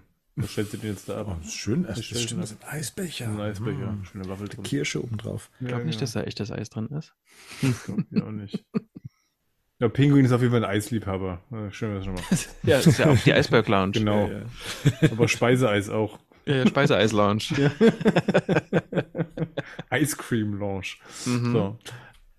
Naja, spielt das schon toll. Also, Ja, super. Und pass auf, jetzt sieht man das besonders gut, dass der sein Gesicht so, wenn er sein Gesicht so verzieht, dann sieht das aus, als hätte er einen Schnabel tatsächlich. mhm. Das ist so großartig durch diese Narbe, die er da hat. Das ist also. Ah, hier sieht er kurz aus wie Colin Farrell. Ja, das, den sieht man, wenn man den Film öfter sieht, sieht man ihn auch mittlerweile. man weiß, dass er das ist, ja. Ja, genau. Ja. genau. Habt ihr euch mal das Transfor- Transformation-Video angeguckt, das es auf YouTube Ja. gibt? Ja. Großartig. Ja. Schon cool. Mhm. Aber dieses leicht überhebliche, was, was, er, was er dem gibt, ne, so dieses he- bisschen Hemd, diese Mischung aus so hemdsärmlich, ne, und gleichzeitig so ein, so ein irgendwie aufgeblasener Gangsterboss, das ist schon, schon witzig irgendwie. Mhm. Ja. Also für die, die es Also, gerade nicht sehen, ja. ähm, dass Mitchells äh, Frau ja mal eine Anlaufstelle wäre, um nachzufragen und der Pinguin dann einfach nur was, was? Ist noch zu früh, um sie zu fragen, weil, ne, Trauer. Hier, das ist der Shot auf die Das- Iceberg Lounge und äh, das müsste eigentlich der Riddler da oben sein, oder? Ja, Ja. In, seinem, in seinem, ja, genau. Der hockt hat Paul. Dano richtig reingestellt extra dafür. so, Ja. Paul Dano hat sich dafür einen reingestellt. das weiß ich jetzt nicht genau. Mit Klebeband. So, wo, wohin geht denn jetzt die Story? Ähm, als nächstes, so Selina verlässt die Iceberg Lounge, ruft sich ein Taxi, was an ihr vorbeifährt, das zweite hält und ähm, dann wird sie von Batman verfolgt, beziehungsweise von Bruce Wayne. Also er hat sich wieder umgezogen und ist mit seinem Drifterbike ähm, unterwegs. Das Batman-Bike sieht man nur zum Schluss in der Szene, ne? Mhm. Genau, sie telefoniert jetzt mit äh, Annika, die schon so ihre Problemchen hat und wird gebeten, dass sie doch bitte äh, runterkommen soll, also äh, gefühlstechnisch. Und dass Selina jetzt gleich zu Hause sein wird. Und dann wechseln wir ja auch dann in eine Perspektive, die wir schon zu, bin, zu Beginn des Films hatten, und zwar Batman beobachtet Ja. Selina. Jetzt kommt geil, die jetzt- Spiegelung. Jetzt kommt da die Spiegelung Genau. zum Und da haben sie mich halt. auch wieder gekriegt. Habe ich nicht gedacht, dass Batman ist. Ja, gut, weil du beim ersten Mal ja auch erst denkst, es ist Batman, dann Ja, ist der eben. Riddler, jetzt denkst du natürlich, genau. es ist der Riddler. Ich dann mich doch von du- dir nicht veralbern, Matt Genau, Reeves. richtig. Genau. Okay, dann jetzt, jetzt ist es. Batman. Der einzige Unterschied ist, dass das Fernglas weniger technisch ist wie das vom Riddler. Das vom Riddler hat mehr Anzeigen unten drin. Naja, und dann sieht man es ja auch quasi Ja. so an den Augen. Das ist ja sofort, genau, aber. Ja. Ja, genau, Und du siehst ja vorher auch, dass er sie verfolgt. Ne? Theoretisch kannst du jetzt hier noch denken, wird sie vom Riddler auch schon beobachtet. So, das Mhm. war, ist ja so hier so ein bisschen angedeutet. Und dann siehst du hier, er ist es selber. Ähm, ja. Und auch hier war es ja, ne, sie wird jetzt gleich dieses ähm, typische äh, Year One ähm, Outfit anziehen. Auch das Mhm. ähm, ist wohl Ja. auf dem Mist von Zoe Kravitz gewachsen. Also Annika hat jetzt äh, gemerkt, dass ihr Foto, wie sie mit Mitchell zusammen aus der Iceberg Lounge raus ist, äh, in den Nachrichten gezeigt wird. Ähm, sieht entsprechend ihr Leben bedroht dadurch. Genau, und wir verfolgen jetzt hier, ja, Bruce Wayne, der hier mit Fernglas einer Dame beim Umziehen zuguckt, bemerkt, dass sie ein paar Katzen in der Wohnung hat. Und dann guckt er nochmal genauer hin. Schon ein Piepi, Peeping Tom hier. Hm. Und sie kann so ein Kostüm recht schnell anziehen. Das fand ich mal gut zu sehen, dass man tatsächlich in so einen Suit schnell reinkommt. Wahrscheinlich. Man Zoe Kravitz ist auch Model, ne? Ja. Die, die wissen, wie man sich umzieht. Genau. Schnell, ja. Schwupp, schwupp. Ah, die, die kurzen Haare, die passen schon gut dazu. Das ist echt sofort dieser Year One Ja. Look. Auch Batman hier, ähm, Arkham. Und Ja. jetzt, jetzt kommt, jetzt Ja. kommt quasi meine fast meine Lieblingsszene, wie sie Ja. sich da vom Dach schwingt. Ja, das ist mega, oder? mega einfach. Und es sieht ey. aus wie Ja. ein Mensch. Also, Total, das ist mega einfach. Ja, das ist so grazil, das ist Wahnsinn. Wie eine Katze. ja, na eben. Ja. Genau. Sie fährt auch mit dem Motorrad raus. Dass die Und bei Regen Motorrad fahren, ey, die Psychos. Ja, ja, die Ja, es sind wollen halt halt Psychos, beide, eben, die suchen da beide den Tod. Und Gotham liegt ja, wie wir wissen, in einer Schlechtwetterzone. Also, Wollte ich ja gerade gar nicht nochmal sagen, das wird, hier nicht, das wird hier nicht thematisiert, ne, das Thema mit der Schlechtwetterzone. Ja, Schade eigentlich. Ja, man sieht's ja. Ja, ich meine, kann ja auch mal, ne, Klimakrise. Ich denke, das ist auch äh, ja, sowieso ein Kommentar auf. Und auch das jetzt, ey, boah, dieses Absellen mit einem Arm, wirklich, das ist einfach, das sieht einfach richtig gut aus. Genau, Catwoman ist jetzt am Tatort, zahlt sich hier gerade ab, um im Safe, was wollte sie holen? Den Ausweis von Annika, ne? Den, Mhm. den Mitchell genau, den abgenommen Pass. hatte. Ja, Mhm. genau. Ich weiß natürlich, wo der Au- äh, Safe ist. Ja, also, sorry. Ne? Catwoman. Ja, hier hat gut. ihre Apparaturen, versucht den Safe zu Ja, ist gut öffnen. ausgerüstet auf jeden Fall. Macht Ja. sie nicht das erste Mal, das sieht man schon Ja. mal. Das wirkt auch weniger ähm, wie, also es wirkt auf jeden Fall authentischer wie bei hier Rises. Ja, Ja, genau. Ja. Wenn sie da mit ihrer komischen Brille darum wa- wackelt. Genau, hier die Ah, Hier die. Silhouette. Ja, super. Mhm. So, und jetzt wird sie von Batman überrascht. Und ich finde, das, ich das war, was ich echt überraschend fand. Vor allem jetzt im Vergleich zu ihr, wie bullig der Suit wirkt. Mhm. Ja. Die ist auch nur 1,57 groß. Ja, ja, aber trotzdem, aber auch generell Ja. wirkt er, aber da ist es halt im, im Spiel mit ihr halt zusammen, oder wenn er sie gleich dann so packt von hinten, Ja. Schon Und richtig. aber die Energie, die sie hat, Ja. das ist halt, ja. ne, das ist halt großartig. Also auch dieses fackelt auch nicht lang. Sie greifen auch direkt an. Ne? Ich glaub- auch, Ja, hab das, glaube ich, damals schon gesagt, das muss sie auch, sie ist die kleinere. Also wenn sie nicht angreift, kriegt sie, kriegt sie halt äh, früher oder später halt eine. Ne? ja gut, entweder sie hätte sie- jetzt auch versuchen können zu fliehen, ne? Ja, also, aber wahrscheinlich merkt sie. können, Mhm. aber genau. Natürlich kann Bringt ihr aber sagen, auch nichts. Sie hat das Zeug noch nicht, weshalb sie da hingekommen ist. Ne? Das Mhm. heißt, sie, Ja. muss, sie kann das die Situation einfach abhauen. So. Man muss sagen, ihre Maske ist natürlich noch weniger sinnvoll als die von Batman. die bedeckt ja wirklich gar nichts. Und das finde ich eine super Szene. Ja, also er, er hält sie jetzt gerade, er hat ihr den Mund zu, ähm, es kommt, glaube ich, jetzt ein Officer rein, um zu gucken, was da drin Ja, los ist, genau. ob er Das was ist gehört wie hat. die, wie die sich aufeinander, ab einem bestimmten Punkt, wo dann die Musik auch so einsetzt und wie die dann sich beide entspannen in dem Moment. Mhm. Die Das Atmung ist so auch, großartig ne? gemacht, ja. Mhm. Und wie die sich, genau, wie die sich synchronisieren. Ja. Du musst erstmal können, die sind befreundet, die beiden, ne? Die ähm, Ja. Pattinson und Kravitz. Ja. Aber ja, das ist schon abgefahren. Auch jetzt hier in der Ta- äh, Kampfszene zuvor, das Cape von Batman kam da Hm. äh, recht gut zum Einsatz. Also Ja. es hat äh, funktioniert, ohne dass es äh, aus dem Computer kommt. Und war auch sehr schön, das hat der Matt Reeves auch gesagt, sie greift ihn ja unten an den Beinen an. Sie versucht ihn ja quasi von den Beinen zu holen. Das, da hat er darauf bestanden, dass er eine, eine Art Kampfstil findet, der halt auch an eine Katze erinnert, dass er so eher nach unten in Mhm. ihre Angriffen geht, als versucht ihn jetzt zu schlagen oder so. Hoch ähnlich. muss halt auch springen. So, wir sehen Hm? jetzt zwei Motorräder. Mhm. Ist das Catwoman und Batman? Ja, ja. Ja. Ja. Die fahren jetzt wieder zurück. Er hat den Pass ja wieder ausgehändigt. Man hat ihn jetzt gar nicht wirklich fahren sehen, ne? Ob das mit dem Cape funktioniert und so, hat man Das- nicht. Das Schöne ist, ist auch, dass man dann immer, wenn die irgendwo langfahren oder so, man einfach nochmal sieht, was das für eine verdreckte Stadt ist. Ja. Mhm. Einfach, das kriegt man einfach so auf so einer, auf so einer Subebene quasi immer in den Kopf reingedrückt. Beiläufig halt, ne? Ja. Ja, aber generell ist alles schmutzig. Guckt euch jetzt die, Die Bude, Fenster da ist, vom kein, da ist keine, selbst Ja. für den Männer, da ist nichts, da ist nichts sauber. Ja, Ja. Genau, es ist nicht Aber auf- schön. Deswegen ist auch so eine Reinigung so wichtig. Selbst Ja. der Club sieht abgeranzt Ja. aus. Also, Ja, gut. Die Bude meisten vom, vom Bürgermeister war sauber, aber die war trotzdem sehr unangenehm. was hast du gerade? Die meisten Clubs sehen vor allem. Ja, aber nicht da, wo die High Society verkehrt. Das stimmt. Das weißt Ja. du nicht. Du Ja, warst ja das noch nicht. Das stimmt. Also Gotham auf jeden Fall nicht. Da ist, da ist der High Society egal. So, Annika ist inzwischen aus dem Apartment von Selina verschwunden. Und jetzt kommt die verstörende. Oh, da guck mal, das ist. Seht ihr das auch auf Deutsch jetzt gerade? Eingedeutscht, ja, genau. Die Texte sind eingedeutscht, ja. Ah, okay. Das ist tatsächlich bei der iTunes-Version nicht. Das hier ist ja die, die, die Amazon-Version ja ist ein Und- deutsches Bildmaster, ja. deutschen Untertiteln. Ja. Das oh, Wie- nicht schlecht. War im Kino ja auch schon so in der deutschen Version. ja. Genau, und jetzt sind wir hier verstörende Bilder, die der Riddler im 9 zu 16 Format mit Mandy aufgenommen hat. Oder von Zack Snyder. Ja, oder von Joss Whedon. Mein Lieblingsformat. Ja. Aber der, der Bart abgeklebt. Sehr gut. Ähm, genau, und wer ist das jetzt hier in dieser Falle mit den Ratten Savage. drin? Savage. Das ist Savage. also Ah, wirklich okay. der Bart abgeklebt. Ja. Tatsächlich. Stimmt. Ach ja, hier steht es ja, Ja, auf der ja. Pete. Mhm, Das Pete mit, dem. Riddler, mit der Riddler-Brille haben wir schon gesagt, ne? Das ist die gleiche Brille wie die von Jim Carrey. Oder eine ähnliche zumindest. Aus ähm, Batman Forever. Aus Batman Forever, ja. So, hier wird nochmal klar gemacht, dass es noch einen Club im Club gibt. Genau. Und dass Das war Savage da auch gesehen wird. Also hier wird so langsam so ein bisschen klar, okay, wen greift sich Riddler hier?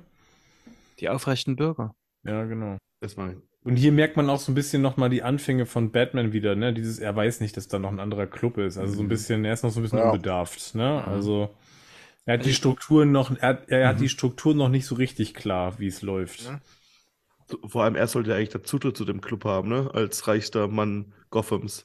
Ja, aber der, das, Aber der das nicht wird ja gar nicht genutzt. Genau, also, das wird ja nicht genutzt. Schnell Ja, ja, eben, Stadt, genau. Das will er ja nicht, genau, ja. Eben. Genau, also dass er sofort ähm, drauf geht und sagt, du musst mir jetzt hier helfen. Ne? Trinkt sie Also das ist ganz, das ist ganz klar. Ja, sie trinken Ja. Milch. Hier Ja. dieser, dieser äh, Streuner-Sketch war auch ihre Idee. Dass ein Herz für Streuner hat. Ja, fand ich auch, finde ich auch doof irgendwie. Ich mag den Gag. Der Gag ist lustig, aber er ist irgendwie, ich finde ihn deplatziert. Na gut, sie sagte, dass er für ihn, vielleicht für ihn ein Herz hat irgendwie. Ja, na klar. Jetzt gucken wir uns Savage an, oder? Ja. Hab Ich bin da Ja. gerade drauf. Das nehmen wir jetzt noch mit, genau. Also wir sind, was ist das? Ist das hier ein, ähm, wie nennt Das sich das? Leichenschauhaus, oder? Leichenschauhaus, genau. Ja. Und hier werden dann auch nochmal die Fallen vom Riddler gezeigt, in dem dann auch nochmal eine Botschaft für Batman wartet oder am Batman wartet. Erinnert schon sehr an Saw, ne? Das hatten wir doch damals Mhm. gesagt, dass wir uns Ja. das gut vorstellen könnten, ne? Was wir für einen Matt Reeves Batman-Film uns, was wir gut finden würden. Ja. Dass der so ein bisschen Saw-mäßig ist. Saw, das könnte auch aus sieben diese Szene in der Ja. sein. Also hier merkt man wirklich, dass diese Einflüsse da total drin sind. Das ist auch spannend, dass Gordon, das finde ich jetzt auch bei dem Dialog nochmal interessant, Gordon ist auch noch nicht so abgeklärt, ne? Also der, der wirkt immer noch so ein bisschen, der ist wirklich angewidert davon Ja. und denkt sich so, ne, wie kann man das machen? Also, das finde ich auch noch spannend. So, die sind ja beide noch so ein bisschen in den Anfängen, ne? Auch Gordon, das scheint ja jetzt hier auch neue Qualität für Gordon zu sein, die Ja. er hier sieht. Haben wir, oder wissen wir, warum die Drogen, warum die eine erfundene Droge da genommen haben? Hat es irgendeine, eine, keine Ahnung, eine Jugendschutz? Ja, tatsächlich.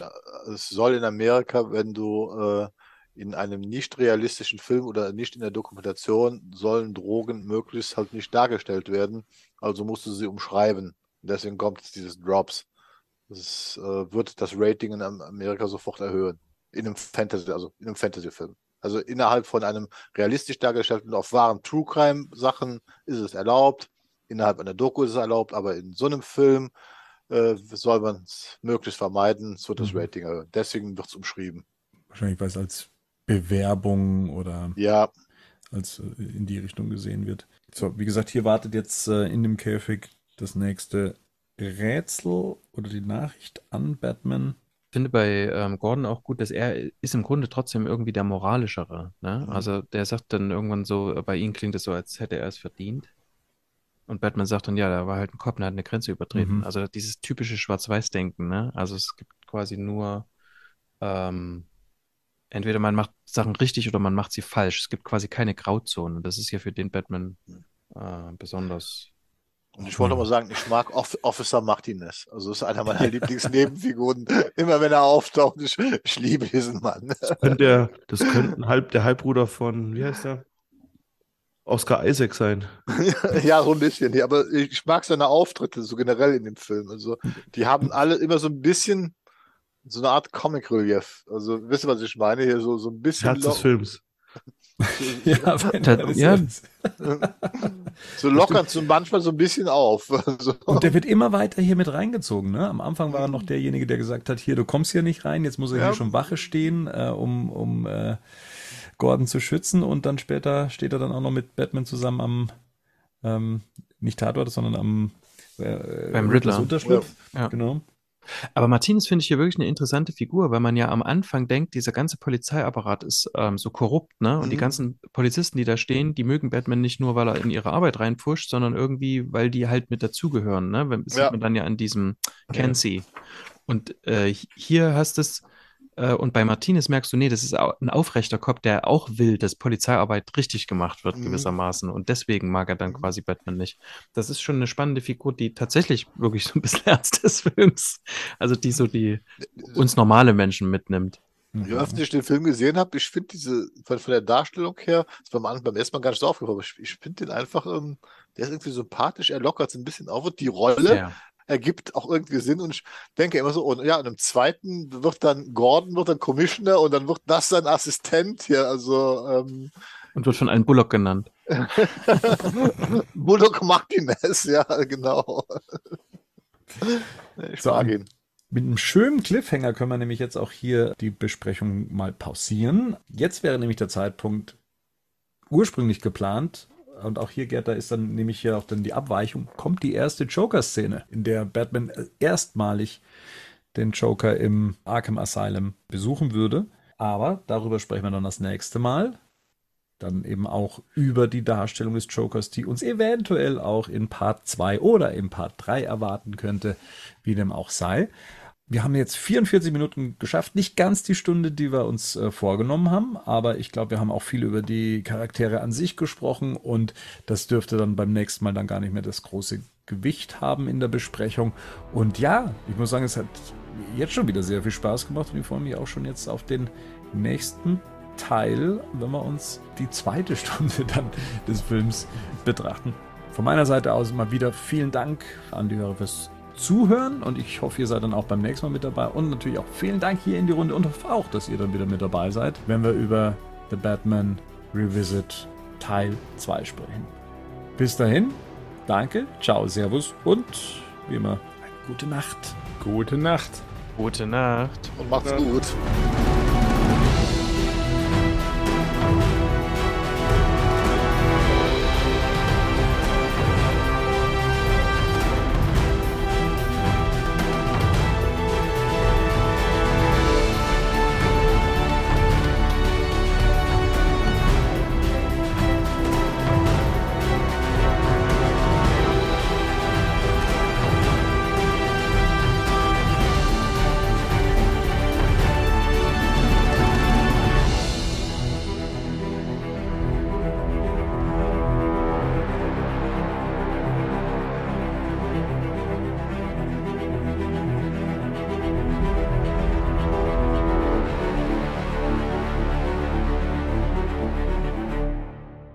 Batman News Badcast ist ein Podcast-Projekt von Fans für Fans. Batmannews.de und der Badcast stehen nicht in Verbindung mit Warner Bros. oder DC Comics.